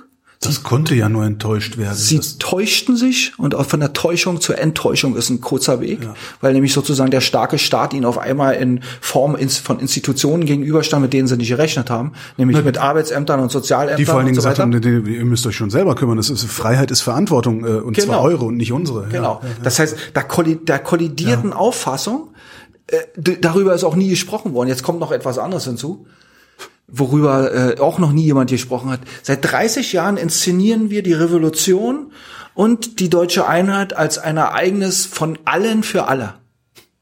Alle haben es gewollt, alle haben mitgemacht und alle haben sich gefreut. Wir haben nie darüber reflektiert in der Öffentlichkeit, äh, in der Wissenschaft natürlich und, und äh, sozusagen bestimmten Zirkeln auch, aber in der Öffentlichkeit, in den Sonntagsreden, dass diese Revolution gegen den Willen von Millionen durchgeführt wurde. Es waren nicht alle so begeistert. Und dass die deutsche Einheit letztendlich, wie sie vollzogen wurde, gegen den Willen von Millionen gemacht wurde, und zwar im Osten wie im Westen. Ich wollte gerade sagen, hüben wie drüben, ja. Ja, ich meine, äh, es gab ja noch äh, in den neun, Anfang der 19, Anfang 1990 den großen Wunsch, eben, dass man die 18. Märzwahl nicht als ein äh, äh, Plebiszit für die deutsche Einheit missversteht, sondern dass man darüber eben auch die Bundesdeutschen, also die Westdeutschen noch mal irgendwie befragt. Ja, aber da hat man gesagt, nee, wir haben das Grundgesetz, da steht das drin, Artikel 23 oder 146, habt da gar nicht mit zu besprechen, außerdem haben wir gar keine Mittel dafür in der Hand. Das heißt, da gab es sozusagen äh, immer immer eine sehr diverse Gruppe. Und nun kommt das eigentliche Problem. Da bin ich wieder in Ostdeutschland, weil das ist jetzt kein so ein äh, westdeutsches Problem. Millionen Menschen sind in ein System gespült worden. Die kommen, vielleicht sogar mit Fahnen, fliegenden Fahnen, dass ihnen nie jemand erklärt hat, wie das funktioniert. Die, die, die kannten das aus dem Fernsehen und sie, und sie kannten etwas aus sehr viel aus der DDR, aus der ideologischen Dauerbeschallung, Ja. von der sie erstmal ausgegangen sind, dass das hundertprozentig Lügen sind.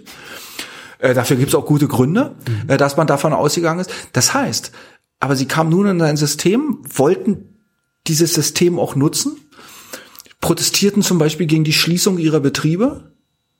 Und dann sagten sie, und das ist dann ein Dauerslogan bis zum heutigen Tag, nur dass das immer mehr geworden sind, jetzt kann ich zwar demonstrieren, aber es nützt ja nichts. Ja. Das heißt, ein unglaubliches Missverständnis darüber, was repräsentative Demokratie ist.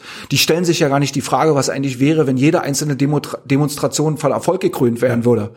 Dann äh, würden wir ja alle mehr, wir würden ja alle schon lange nicht mehr leben, weil wir uns alle Es gibt ja Köpfe die ein oder andere funktioniert ja, ne? Also sowas wie Pegida ist ja dann von Erfolg gekrönt. Da würde ich jetzt aber sagen, das hat vor allen Dingen funktioniert, weil die Medien sich da falsch verhalten haben. Ah, okay.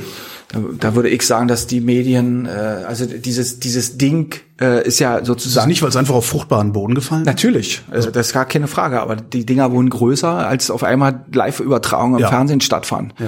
Und die ganze Weltpresse da stand. Und da kann man sich jetzt natürlich trefflich drüber streiten, wie macht, wie geht man damit um? Äh, Man muss berichten, aber wie? Und äh, die Art der Berichterstattung hat doch äh, zu, erheblich dazu beigetragen, die Dinger immer populärer werden zu lassen. Aber ich komme noch auf den anderen Punkt zurück. Man muss erstmal zur Kenntnis nehmen, dass Millionen Menschen in dieses neue System gespült worden sind ohne dass ihnen das je jemand erklärt hat, wie es funktioniert. Und sagen dann natürlich viele, ja, im Westen laufen auch Millionen rum, die nicht wissen, wie es funktioniert. Da würde ich sagen, ja, das stimmt, aber es ist ein großer Unterschied, ob ich gewissermaßen damit groß werde. Selbst wenn ich damit groß werde, dass ich irgendwie den nicht weiß, was Verhältniswahlrecht oder irgendwas ist, aber trotzdem habe ich irgendwie so ein Gefühl. Ich bin, ich bin sozusagen da drin sozialisiert. Oder ob ich aus einem anderen System komme, in dem ich Jahre, Jahrzehnte lang einer ideologischen Dauerbeschallung unterlag, und zwar alle Begriffe, die auch heute eine Rolle spielen, Freiheit, Rechtsstaatlichkeit, Demokratie, äh, Wahlen, Pressefreiheit, egal was, das sind ja keine Begriffe gewesen, die im Osten tabu waren. Die sind ja. alle belegt gewesen, nur irgendwie mit anderen Inhalten. Und, äh, und da um diese Erwachsenenbildung hat sich in den 90er Jahren niemand äh, gekümmert.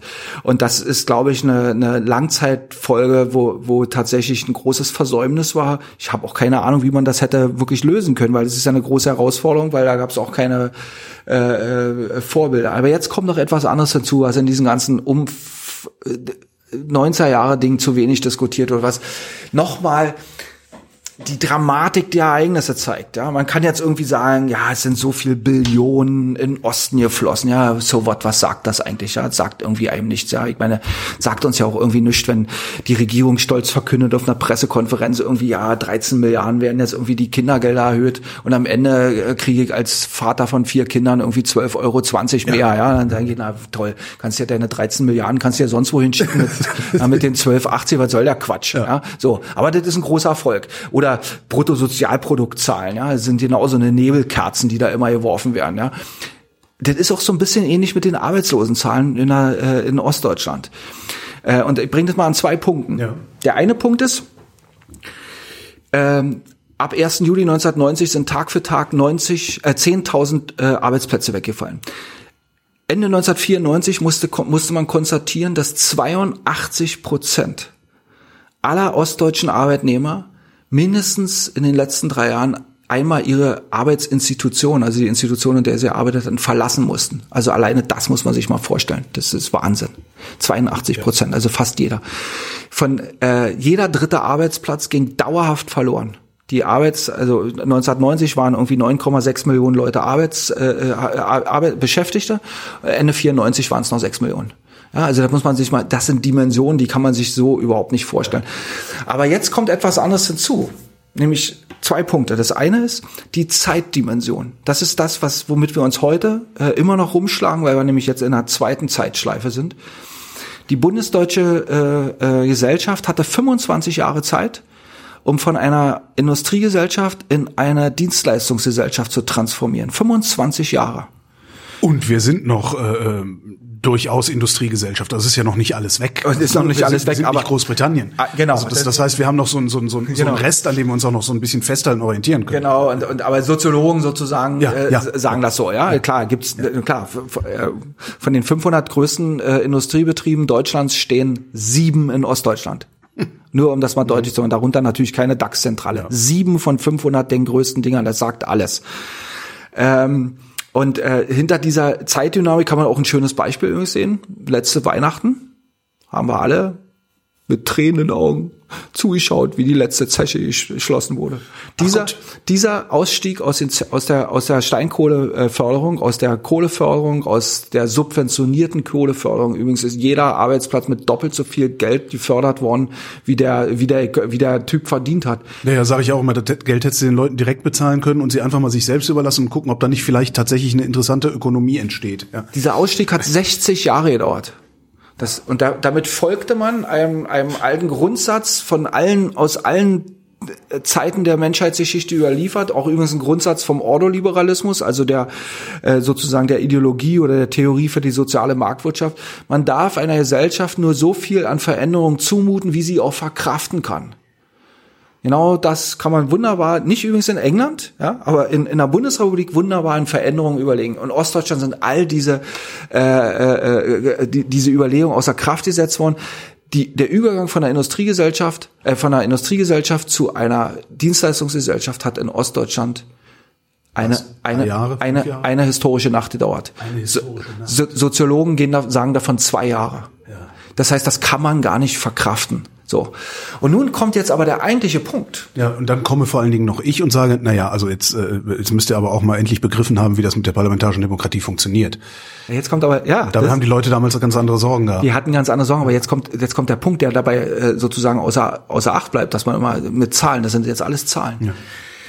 In der DDR gab es eine Arbeitsgesellschaft, so wie in der Bundesrepublik. In der Bundesrepublik ist die Arbeitsgesellschaft so, wenn man Dahrendorf oder Offe oder so folgt, in den 70er Jahren, ist ein Begriff von Hannah Arendt, gewissermaßen hat sich transformiert, aufgelöst, äh, die Gesellschaften nahmen ein anderes Antlitz an. Damit meinte man, Arbeit ist nicht mehr gewissermaßen der allein, das alleinige Zentrum des Lebens des Individuums und der Gesellschaft, ja, sondern viel... Kollektiver Freizeitpark, Helmut Kohl. Ja. Genau.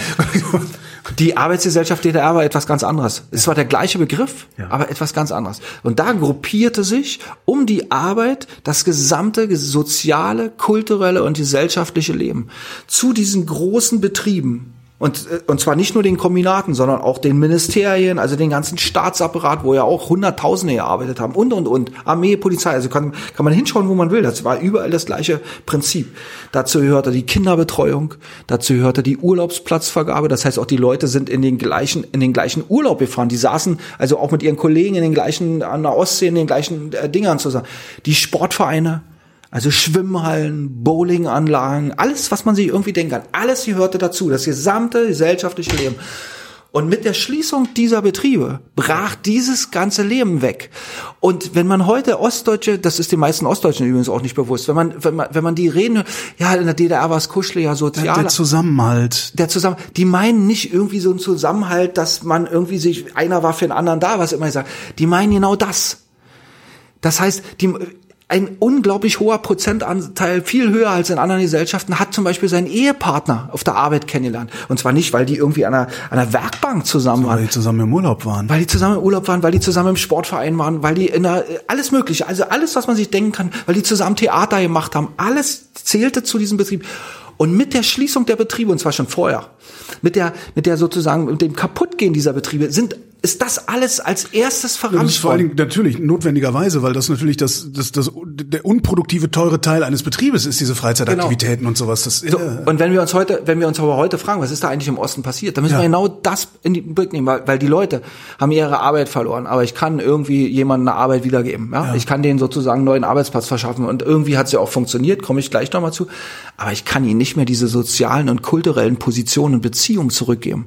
Das heißt, da ist, da ist eine sozusagen sozusagen eine Lehre entstanden, die auch sich nicht mehr füllen lässt. Und der Witz ist, äh, das hat äh, äh, Ralf Dahrendorf in den 60er und Uwe Jonsson 1970 in einem Essay bereits beschrieben. Und zwar anhand von DDR-Flüchtlingen, die in die Bundesrepublik kamen und die dort in eine Lehre fielen. Und die haben immer überlegt, was fehlt denen? Und die haben gesehen, erstens fehlte ihnen das Gegenüber, an dem man sich abarbeiten kann, die Ideologie. Ja. Die Ideologie war nämlich sinnstiftend, selbst auch für die Gegner. Aber in einer Gesellschaft, die keine Ideologie hat, da, woran will man sich abarbeiten? Ja, also es ist irgendwie sozusagen das, das da, da, da, da gibt's nicht sozusagen so ein, so ein also sozusagen äh, ja, klar, so eine große Orientierung, entweder indem du dich genau, so ein oder ausgrenzt. Genau. Ja, klar, klar. Ja, und und und und aber eben dieses umher, umherum äh, Arbeit und viele Flüchtlinge haben schon in den 60er Jahren äh, später auch gesagt, ja, dann waren sie endlich in der Freiheit und dann saßen sie da alleine rum. Und interessanterweise, äh, in, in, in England gibt's ja eine interministerielle Arbeitsgruppe, ähm, zur Bekämpfung von Einsamkeit. Einsamkeitsministerium, ja. Ja, ist kein Ministerium, wird immer so in Deutschland so gesagt, ja, ja. ist also eine interministerielle Arbeitsgruppe. Und diese, äh, weil man mittlerweile festgestellt hat, dass äh, Einsamkeit eine der äh, größten Todesursachen in der westlichen Gesellschaft geworden ist. Im Koalitionsvertrag gab es auch äh, die Vereinbarung, in Deutschland so eine Arbeitsgruppe zu bilden, ist meines Wissens bisher nicht erfolgt.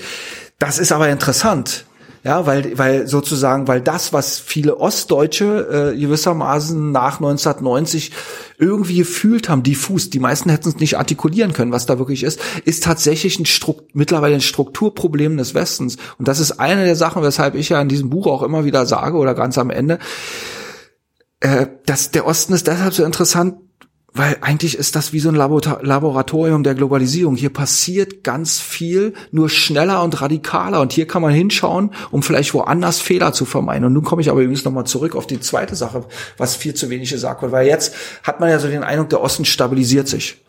Die Arbeitslosen. Den Eindruck habe ich halt gerade nicht. Naja, gut. also sozialstatistisch gesehen. Ja, okay. Die, die, okay. die ja, Arbeitslosenzahlen ja. sind irgendwie bei fünf, sechs Prozent. Das ist so irgendwie so niedrig wie noch mhm. nie. Die Leute sagen auch alle selbst, sie sind, äh, ich glaube, über 70 Prozent der Ostdeutschen sagen, sie sind persönlich sehr zufrieden, sie sind sozial ja. äh, gut situiert und so weiter und so fort.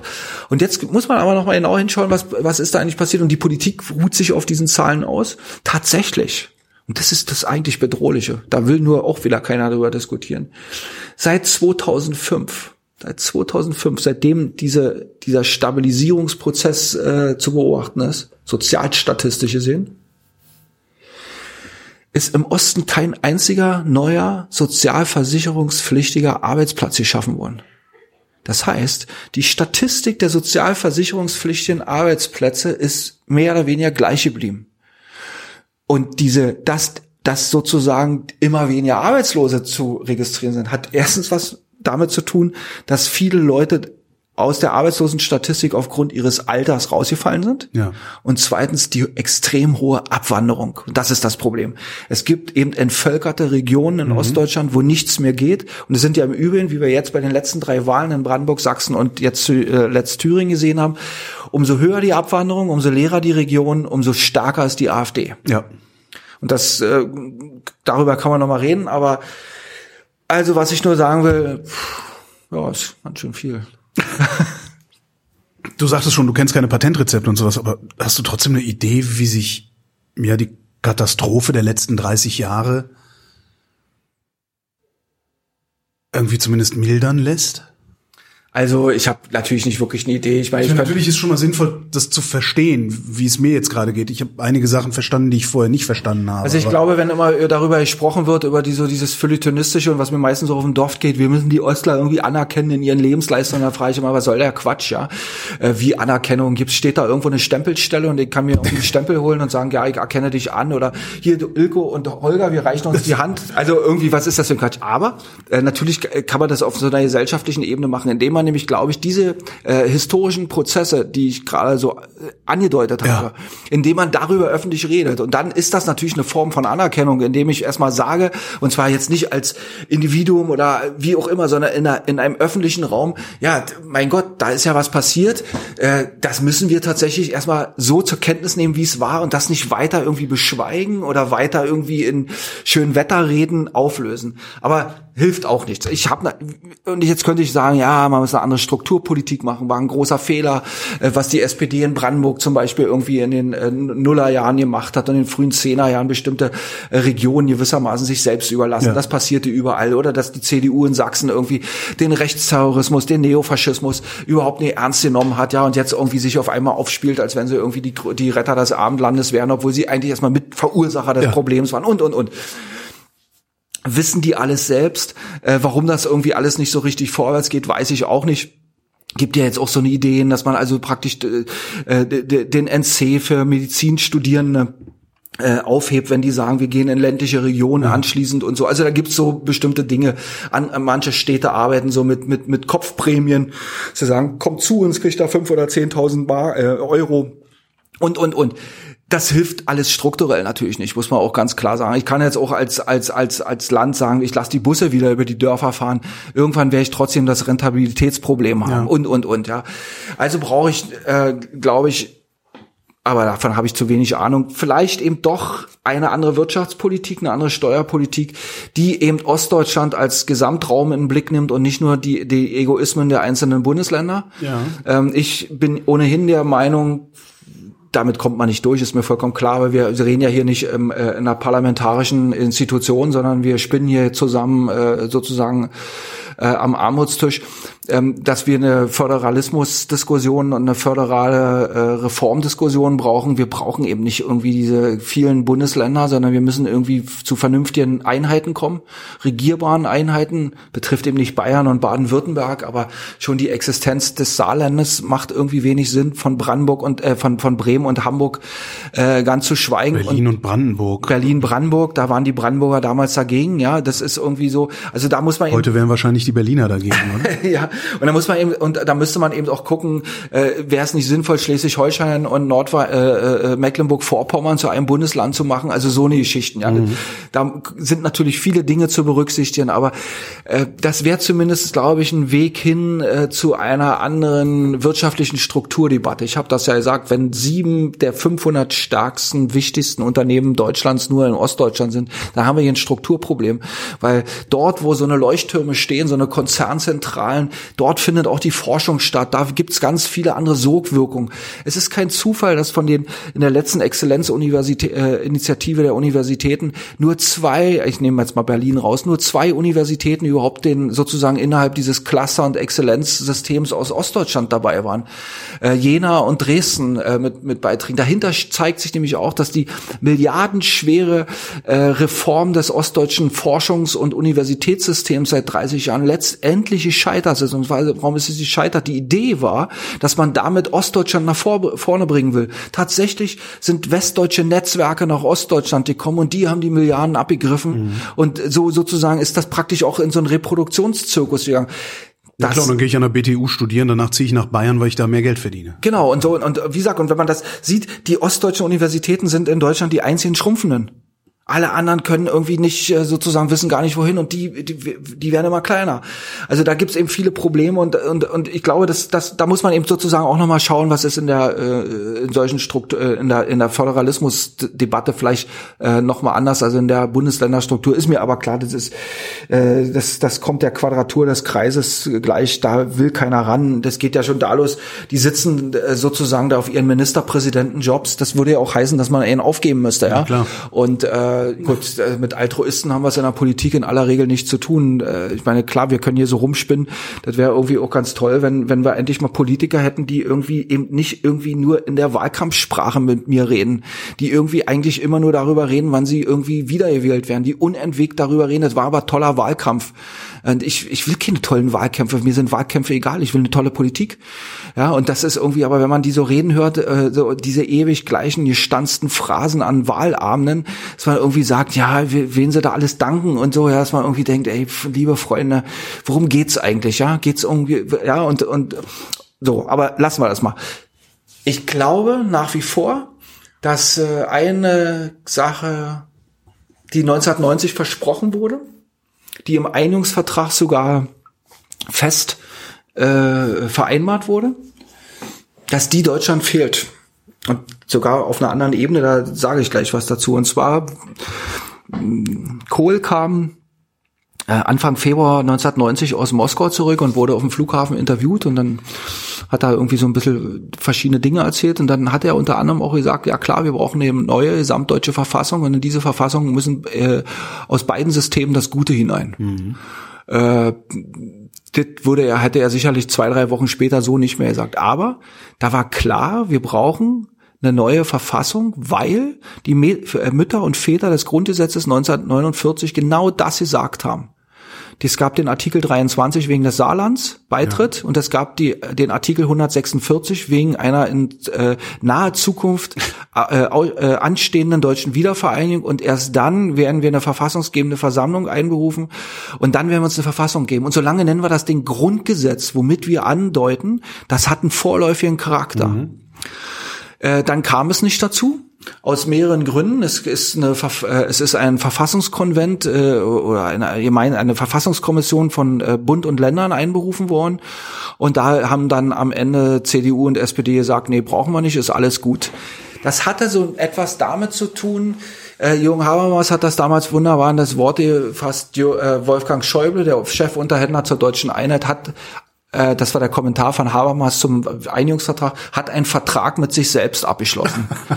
Und ich finde, das, das trifft das, das trifft das sehr gut. Im Prinzip war das eine Haltung, die schon damals nicht stimmte, denn der Westen glaubte, er hat gewonnen. Ja. Tatsächlich, tatsächlich hat ja nicht der Westen gewonnen. Gregor Gysi hat mal gesagt, er ist übrig geblieben. Tatsächlich, tats, tatsächlich, äh, bei Gregor Gysi lache ich grundsätzlich nicht. Okay. äh, aber tatsächlich äh, äh, hat ja nicht der Westen gewonnen. Wir, die wir die Freiheit im Osten erkämpft haben, ja. äh, gegen das schon schwache System, vor dem Hintergrund der veränderten Wir äh, äh, außenpolitischen Konstellationen, vor dem Hintergrund der, der schwachen Wirtschaft, aber dennoch äh, brauchte es sozusagen ja die, äh, die Menschen, die ihre Angst überwunden haben, die haben die Freiheit und damit sozusagen äh, erkämpft und damit gewonnen. Und der Westen. Da habt ihr euch den Sieg der Westen hat das, naja, das weiß ich nicht, aber der, der, der, der, es gibt. Äh, Ihr habt euch den Sieg eigentlich wegnehmen lassen. Oder? die Bürger, die Bürgerrechtsbewegung ist gewissermaßen das Abrissunternehmen gewesen und Ja. ein Abrissunternehmen hat nicht immer so die besten Kräfte, um wieder was aufzubauen, ja. Ist das dieses, die Revolution frisst ihre Kinder? Also ja, was weiß ich, ob es nun gefressen hat. Es gab freie Wahlen, es gab Freiheit und so. Ich habe das auch alles so nicht gewollt, aber ich bin irgendwie auch ganz froh, dass es so gekommen ist und nicht äh, so, wie ich das gewollt hätte. Ich hätte ja auch irgendwie bloß neue Experimente irgendwie versucht und mich und alle anderen überfordert oder so. Ich hätte ja nichts zu sagen gehabt, aber so, ich sag jetzt mal so mich als Teil dieser äh, Leute, die von irgendwas anderes geträumt haben, kamen natürlich auch viele Westler hinzu, die mit uns träumten, äh, die nun irgendwie hofften, die Schlachten, die sie in 70er und 80er Jahren im Westen verloren haben, nun im Osten nochmal neu schlagen zu können. Die, vor allen Dingen die Linken. Ich habe das erlebt in der Hausbesetzerszene. Ich meine, es, ist, es sind zwei Bewegungen sind am allerersten äh, okkupiert worden äh, vom Westen und zwar radikal und schnell. Das waren die Rechten die sozusagen, wo ganz schnell die ganzen NPD-Funktionäre und sonst wie irgendwie kamen und den braunen Kameraden im Osten mal beigebracht haben, wie der Marschtritt wirklich funktioniert und wie man, wie man mit einem Baseballschläger wirklich so sehr effektiv den Schädel zertrümmert. Und die haben die Ideologie mitgebracht und die Linksradikalen, die Autonomen, die Hausbesetzerszene. Also diese Unterschiede, sagen wir mal, zwischen noch in den Ende der 80er Jahre und noch das erste Halbjahr 90 und dann als gewissermaßen die kampferprobten äh, Genossen aus Stuttgart und aus Kreuzberg und aus sonst wo kamen, äh, die kann man sich größer gar nicht denken. Das waren diejenigen, die am lautesten von Annexion, Kolonisierung, Okkupation gesprochen haben und die waren das, die das am radikalsten gemacht haben und diese sozusagen emanzipative Hausbesetzerbewegung total übernommen haben. Ja, das war wirklich atemberaubend, sich das anzuschauen. Äh, und insofern, aber das kann man auch woanders anschauen, wie die Gewerkschafter, die ihre Kämpfe in den 80er Jahren im Westen verloren haben und nur in den Osten kamen und nochmal die alten Kämpfe äh, äh, so- sozusagen durchstehen wollten, gewinnen wollten, was völlig absurd war, weil sie vor völlig anderen Aufgaben standen und kaum etwas so diskreditiert im Osten war wie Gewerkschaften. Also die standen auch auf verlorenen äh, äh, Posten. Im Prinzip der Westen hat sich aber 1990 dann so ein bisschen verhalten wie Yogi Löw 2014. Der hat gedacht, irgendwie, ich bin jetzt Weltmeister, mir kann nichts passieren, ich ändere nichts mehr und ich werde immer siegen. Und 2018 hat dann gesehen, wohin er mit dieser Haltung kam. Ja, also aus dem großen Sieg ist der große Absturz geworden. Und der Westen hat irgendwie ja auch geglaubt, ihm kann nichts mehr passieren. Und ich glaube, das Problem, dass die Verfassungsdiskussion nicht scheitert ist, hatte vor allen Dingen ein Problem, äh, damit hätte man jetzt keine sozialen Dinge lösen können. Aber der 3. Oktober 1990 und der 1. Juli 1990 stehen für den Tag, an dem sich im Osten alles änderte, radikal, und im Westen gar nichts. Richtig. Und Na, gar nicht nicht, aber Ja, fast ja, also so Äh, wenig, es- dass wir es gut. Also Und- und meine ein- Resilienz hat ausgereicht, das einfach mit zu, abzuf abzufangen. Genau. Ja, ja. Also man konnte irgendwie gehen und dann war irgendwie gut, ja. Und ich, ich gebe ja gerne zu, wenn ich irgendwie im, äh, im Schwarzwald groß geworden wäre oder in Köln oder in Kreuzberg oder irgendwo, äh, ich wüsste auch nicht, warum ich mich für diese dreckige graue Land hätte interessieren sollen, ja, und so. Warum? Ja, ich meine, das ist Also da- das, das, das, das ist auch, das, da muss ich auch, glaube ich, der Westen auch mal ehrlich machen. Die DDR hat uns nicht interessiert. genau. So, Und gerade vor allen Dingen, wenn du dann auch noch so weit im Westen gewohnt hast wie ich, dir war alles näher. Die waren, Thomas Gottschalk hat irgendwann in einem Interview mal gesagt, mir ist Malibu näher als Ostberlin. Es tut mir sehr leid. Und ich, Aber, ich verstehe das ja. auch. Ich verstehe das wirklich. Und das ist tatsächlich so. Und das bisschen, was wir verloren haben, also wir haben was verloren. Wir hatten in den 80er Jahren in der BRD ein äh, Sozialsystem, Mhm. äh, ne, da flogen dir die gebratenen Tauben in den Mund und das hat mit der Wiedervereinigung hat das aufgehört. Und dann später Schröder Agenda und so Mhm. weiter. Das ist tatsächlich der Verlust, den du als Westdeutscher gemacht hast. Aber wie ich schon sagte, äh, du bist als Westdeutscher gleichzeitig auch resilient genug gewesen, um das irgendwie zu integrieren in dein, in dein Leben, in dein Bewusstsein. Ja. Also ich weiß übrigens nicht, ob die Agenda äh, 2010, äh, ob das nun tatsächlich was mit dem Osten zu tun hat, weil man ja auch sagen muss, also ich meine, die, die Weltgeschichte wäre ja trotzdem weitergegangen und die Globalisierung hätte sich jetzt irgendwie um die, um die bestehende Mauer auch nicht so gekümmert. ja, hätte vielleicht ein paar Jahre noch gedauert und dann wäre es passiert. Oder Muss, so, muss ja. man, äh, ist eine andere Debatte. Aber ist natürlich, man kann es natürlich prima den Ost Ostland in die Schuhe schieben. ja, ich verstehe. Aber wenn man eine neue Verfassung damals gemacht hätte, die hätte ja im Prinzip so aussehen können wie das Grundgesetz zu 98 Prozent. Aber man hätte diesen Verfassungsprozess gehabt, diese Gesellschaftsaussprache und am Ende ein, ein neues Grundsatzdokument, eine Verfassung. Dann hätte man auch jedem zwischen Flensburg und Garmisch-Partenkirchen klar machen können. Und zwar klar gemacht durch dieses grundlegende Dokument, was unsere Gesellschaft zusammenhält. Also es beginnt ein neuer Abschnitt in der deutschen Geschichte. Du merkst es zwar nicht, aber es ist eine andere Republik. Es ist jetzt irgendwie, ja, Frankreich und also unsere beiden größten Nachbarn, Frankreich und Polen, äh, nummerieren ihre Republiken. Ich nenne das, wo wir leben, immer die zweite Bundesrepublik, ja. Naja, wir haben dann irgendwann so, äh, ja, ja, irgendwie sind wir von der Bonner Republik zur Berliner Republik Ja. gekommen. Das hat sich aber nicht wirklich durchgesetzt. Aber du- mit so einer neuen Verfassung, das wäre so manifest gewesen. In jedem, in jeder Schulstunde müsste man diese Verfassung besprechen und müsste sozusagen sagen, warum wir jetzt eine Verfassung haben und kein Grundgesetz mehr. Das heißt, das hätte für das mentale, kulturelle äh, äh, Dasein der gesamten Gesellschaft, also selbst aller, aller, aller zu uns kommenden Menschen, die ja in ihren Integrationskursen sich mit der Verfassung, mit dem Grundgesetz auseinandersetzen, selbst die hätten erfahren, das ist der Ausgangspunkt einer neuen Bundesrepublik gewesen. Also es wäre mental extrem wichtig gewesen. Heute, Hätten wir das damals überhaupt diskutieren können? Ich meine, ja, ja, ja, ja. die, die Deindustrialisierung der DDR, die, diese, diese Naja. unfassbare Verlusterfahrung, hätte da, wäre in den Köpfen Platz gewesen, diese Diskussion zu führen. Natürlich nicht. Äh, aber wir hätten ja trotzdem erstmal so eine Verfassungsdiskussion führen können, ganz unabhängig davon. Nein, dafür können, haben wir erst heute Zeit aus, äh, und, und, aber aus zwei Gründen nur. Erstens, weil die, äh, die Generation der Macher der Einheit politisch abgetreten ist. Schäuble ist der letzte, äh, der, der, der letzte äh, äh, wesentliche Akteur, der die deutsche Einheit ausgehandelt hat und gestaltet hat und gemacht hat äh, von westdeutscher Seite. Das heißt, die Deutungshoheit über diese äh, über diesen Prozess ist geht jetzt mittlerweile verloren, geht in andere Hände über. Geht jetzt erstmal in die Hände, habe ich das Gefühl, der Wissenschaftler, Oh, die na- da was Neues rausheben, auch gerade diese ganze Treuhanddiskussion, die so kommt. Auf einmal, ich höre einfach öfter Wissenschaftler, die, die, die zu Wort kommen in Ja, der ich- Sache. Das finde ich ganz interessant und angenehm, ehrlich Ich, gesagt. ich weiß gar nicht so genau, ob das mit Wissenschaft und Nichtwissenschaft zu tun hat. Das, ich glaube, es ist eher eine Generationenfrage. Wenn man mal genau hinschaut, die meisten Leute, die sich jetzt, die man jetzt so zur Kenntnis nimmt, sind so unsere Generation. Ja. Also so Leute, die das noch erlebt haben. Ja, ich, ich meine, ich habe das die ganzen letzten 30 Jahre auch äh, äh, ja aktiv betreut. Ich meine, ich war in den 90er Jahren ein Mitglied der Enquete-Kommission im Deutschen Bundestag für Bündnis 90 Die Grünen als Sachverständiger, die sich genau mit diesen Fragen beschäftigt hat. Aber wir haben das damals ganz anders gemacht. Äh, lange nicht so radikal. Äh, dann gab es aber verschiedene Ereignisse, die äh, äh, zum Beispiel meinen Blick auf diese Prozesse auch verändert haben. Ich schreibe beschreib das ja in diesem Buch auch diese unterschiedlichen Perspektiven anhand meines Schwiegervaters und meines Vaters, diese Erfahrungssichten, die ganz anders sind als meine. Die stelle ich ja sozusagen so äh, gegenüber. Aber als dann äh, die B äh, B äh, Banken- und Finanzkrise kam, als die Dieselkrise kam, äh, sozusagen diese ganzen verschiedenen Krisen und der Staat irgendwie komisch reagierte. So gar nicht so, dass man irgendwie dachte, verfluchte Scheiße, das war irgendwie von diesen Marxisten ja doch alles nicht so ganz falsch, ja. Also auf einmal das revitalisierte sich ja so der Blick. Und, und das ging Hand in Hand, aber mit einem anderen Prozess. Nämlich und äh, äh, der nämlich interessant ist, nämlich mit der immer schwächer werdenden Situation der SED-PDS-Linkspartei im Osten. Ja. Und die SED-PDS-Linkspartei hatte die Kritik am Wiedervereinigungsprozess einer deutschen Einheit monopolisiert. Nur sie haben diese scharfe Kritik gebracht. Ja. Und zwar nicht, weil sie das so wollten und nicht, weil sie die besten Argumente hatten, sondern weil alle anderen ihnen das überlassen haben. Alle anderen politischen äh, Kräfte. Man hat, das war ihre Spielwiese. Und das hatte den Effekt, dass äh, Leute wie ich zum Beispiel, ja, ich rede jetzt nicht über andere, aber über, über äh, dass Leute wie ich immer sehr genau aufgepasst haben, wie weit gehe ich in meiner Kritik. Bloß, dass da nicht jemand kommt und sagt, na sag mal, machst du hier das Geschäft von der SED-PDS-Linkspartei?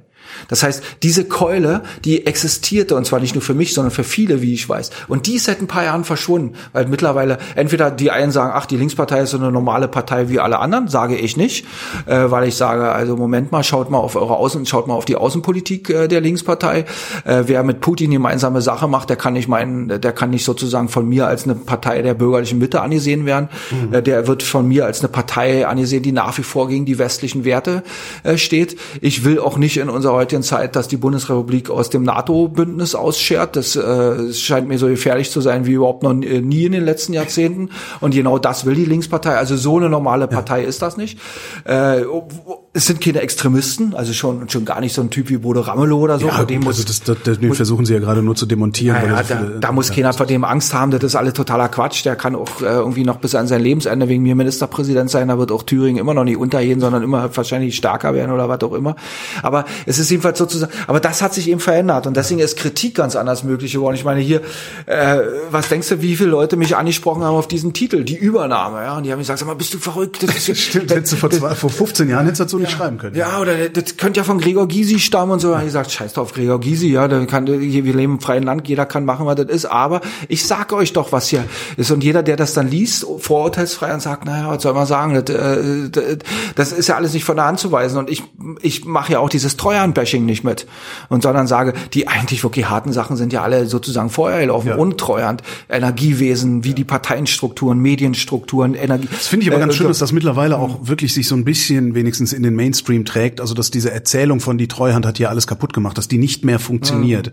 Ah ja, Ich habe gerade gerade ein sehr schönes langes Interview auch mit dem äh, einzigen Treuhanddirektor, der aus dem Osten kam. Ich weiß nicht mehr, wie er hieß, der halt auch sagt, nee, nee, nee, nee, Deutschlandfunk war das, ja, genau. habe ich, hab ich auch hier. so äh, einfach ist das alles nicht. Das, ja, ja, klar. Und ich meine, weil dabei auch immer so ausgespart wird, dass einfach die Wirtschaft wirklich im großen, hohen Maße am äh, äh, sozusagen äh, da niederlag und vor allen Dingen eben durch die durch die diese Einführung der D-Mark. Das war sozusagen der Point of No Return und damit war sozusagen äh, waren die Messen gesungen. Aber jetzt kommen wir jetzt noch mal auf diese Verfassungsfrage zurück. Ja. Wenn wir also heute uns anschauen, kann man über vieles reden, ja. Und ich sage das ja auch in dem Buch, äh, um den Osten zu erklären, da reicht das eben nicht in den Transformationsprozess zu schauen, scha- reicht auch nicht in die äh, unverarbe äh, unverarbeitete Diktaturgeschichte zu schauen, sondern in bestimmte Dinge muss man viel länger schauen. Ja? Nationalismus, Pat äh, Nationalismus, Antisemitismus, Rassismus, Staatsgläubigkeit, über die wir vorhin gesprochen haben. Das sind alles Stränge, die aus dem 19. Jahrhundert herkommen. Die sind ungebrochen durch 20. Jahrhundert, durch die ostdeutsche Gesellschaft durchmarschiert. In der DDR hat man das sozusagen zu Strukturmerkmalen des Kapitalismus erklärt und damit als Nicht-Existenz in der DDR und deswegen müsste man sich damit nicht mehr auseinandersetzen, weil es gibt's ja nicht mehr. Tatsächlich ging das aber unter der Oberfläche alles weiter, der Rassismus, Nationalismus und das brach dann in den 80er Jahren auf und kann seitdem auch bedient werden. Äh, Höcke hat in seinem letzten Buch ganz offen geschrieben, im Osten gibt's keinen kolonialen Schuldkomplex, das ist sein Begriff und deswegen könnte er, konnten er und seine äh, Kameraden im, im Osten sozusagen einfach sich entfalten, weil der Boden ist dort noch bereitet. Und der Unterschied zum Westen ist ja nicht, dass es nicht dort auch Rassismus, Nationalismus, äh, Antisemitismus gibt, dass das alles durch war, arbeitet. Aber durch die Auseinandersetzung in der Öffentlichkeit hat sich eben auch eine widerstandsfähige äh, Zivilgesellschaft dagegen äh, herausgebildet. Es gibt sozusagen immer die Widerrede, den Widerspruch, den Widerstand gegen diese Erscheinung. Genau das gibt's im Osten nicht. Oder nur in solchen Blüten, dass man sie, äh, zarten Blüten, dass man sie kaum sieht. Also diese fehlende Zivilgesellschaft.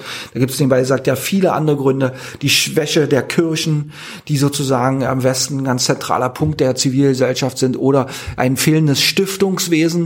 Da denkt man, was, ja, natürlich, aber man muss sich überlegen, 250 Milliarden Euro werden jedes Jahr in Deutschland vererbt und davon weniger als zwei Prozent im Osten. Das heißt, vor dem Hintergrund äh, hat, gibt es auch kein überflüssiges Kapital, also können keine Stiftungen gegründet werden, also fehlen die sozusagen der Zivilgesellschaft. So könnte man ganz viele Dinge zeigen, die, also, die sozusagen hinzutreten zu diesen üblichen Erklärungen, die im Osten haben alle irgendwie die Schnauze voll von Engagement oder was auch immer, ja. Aber eben, man sieht eben aber auch im Osten von Anfang an, seit 1990, dass die alten Parteimilieus, wie sie im Westen existierten, im Osten eben nicht existieren. Das ständige Wanderungsbewegung. Es gibt auch kaum Parteibindungsquoten qua Mitgliedschaft, selbst bei der AfD nicht. Ich glaube, 80 Prozent der AfD-Mitglieder sind Westler im Westen. Okay. Im Osten gibt es kaum Mitglieder. Ja. das ist also auch interessant. Das heißt, die, die haben teilweise ja wirklich auch Probleme, überhaupt nur ihre ganzen Funktionen äh, zu füllen und so weiter und so fort. Und all das stellt uns natürlich vor, der, vor die Frage, meines Erachtens, in was für einer Gesellschaft wollen wir eigentlich leben? In, welch, in was für einer Verfassung befinden wir uns eigentlich? Und jetzt kommt die große Verunsicherung von allen Demokratinnen und Demokraten meines Erachtens.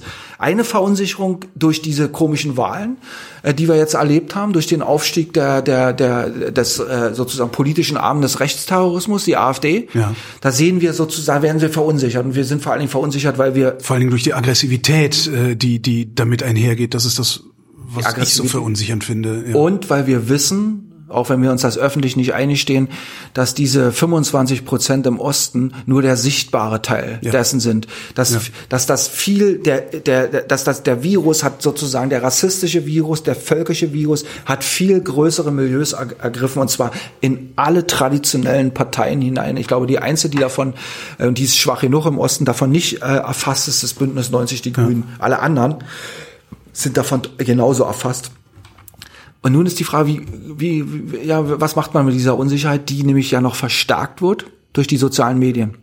Mhm. Gerade junge Leute, ähm, also jüngere Leute unter 50 oder unter 60, aber die 20, 30, äh, unter 20-Jährigen sowieso, tummeln sich in den sozialen Medien. Das sind die mittlerweile ja fast Leitmedien, muss man sagen, alle verschiedenen Ebenen, die es gibt.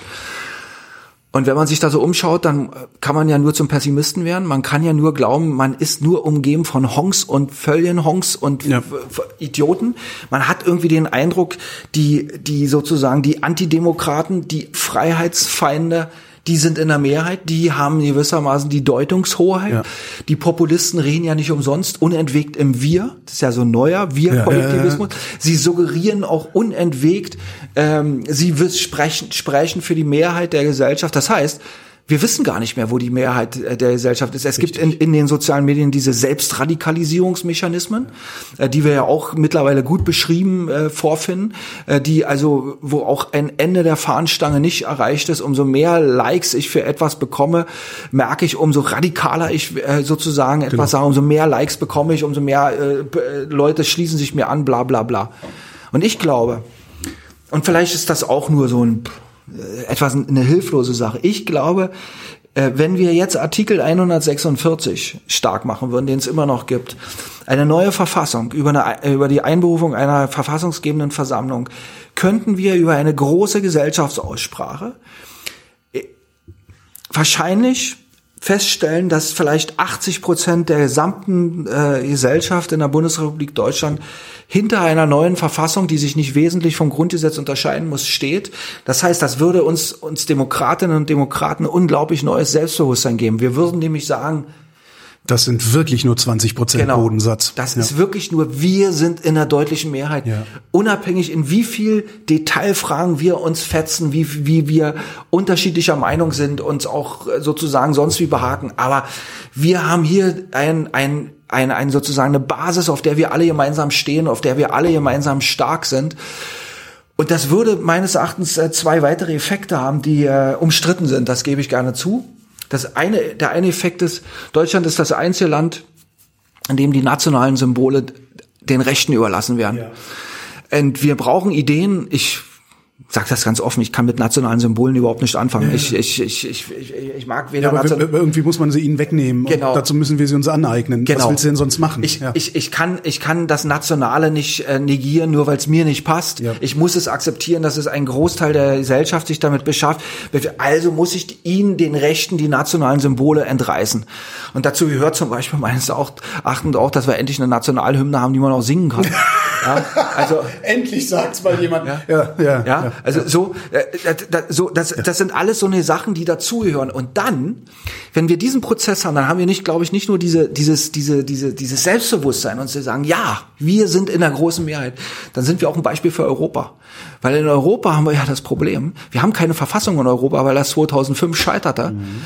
Und auch hier gibt es die autoritären Entwicklungsprozesse, Polen, Ungarn. Wir wissen nicht, wo das, äh, Tschechien, wir wissen nicht, wo das in anderen Ländern demnächst hingehen wird. Sagen Italien, das kann, droht mehr oder weniger überall. Mhm. Und äh, Europa hat keine Sanktionsmöglichkeiten gegenüber den sozusagen Verrätern der europäischen Idee, weil eine Verfassung fehlt, weil die Sanktionsmöglichkeiten fehlen. Also könnten wir sozusagen damit auch nochmal neuen Anregungen geben, endlich zu einer europäischen Verfassung zu geben. Und das wäre dann sozusagen, weil wir am Anfang mal über Utopien gesprochen haben. Die Idee von Europa ist ja, damit mich auch keiner hier missversteht, dass ich irgendwie Nationalist bin, dass das Nationale in der europäischen Idee sich ja aufhebt. Das ist keine Sache, die sich in drei Jahren äh, bewerkstelligen lässt oder in 13, weil das Nationale ist ja eine Erfindung des 19. Jahrhunderts, ja. äh, wie wir wissen. Ja, ähm, äh, eine ganz im Prinzip bewusste Erfindung. Und alles, was erfunden wird, wird auch irgendwann überwunden, selbst ja. wenn wir beide das vielleicht nicht erleben für Europa und Deutschland kann ich mir das gerade eben nur auf dieser europäischen Ebene vorstellen. Aber dazu brauchen wir erstmal eine Verfassung. Und dann sozusagen kommen wir eben irgendwann da vielleicht äh, auch dazu. Also insofern gebe ich gerne zu, das ist jetzt irgendwie gerade nicht für einen alltäglichen Fahrplan gewesen eines Kommunalpolitikers in Saalfeld oder Saarbrücken, aber auch wer weiß, wer da den Aufschlag macht, da äh, passieren ja doch seltsame Sachen. Ilko Sascha Kowalczuk, vielen Dank. Äh, sein letztes Buch, falls ihr auch lesen wollt, was er zu sagen hat, und ich glaube, ihr wollt das lesen, sein letztes Buch heißt Die Übernahme, wie Ostdeutschland Teil der Bundesrepublik wurde, ist bei C.H. Beck erschienen und kostet 1695 West. Vierte Auflage mittlerweile. Vierte Auflage. Was heißt das in Zahlen? Also wie viele? Das weiß ich auch nicht, ehrlich gesagt. Steht seit neun Wochen auf der Bestsellerliste. Ich, nicht mal das weiß ich, was das heißt. Und da muss ich dazu sagen, bis vor neun Wochen war ich fest davon überzeugt, alles, was auf der Bestsellerliste steht, taugt nicht. ich, muss mich, ich muss mich jetzt eines Besseren belehren. Also äh, Ausnahme steht in die Regel. Ich danke dir. Alles klar. Ich danke dir, ja. Und euch.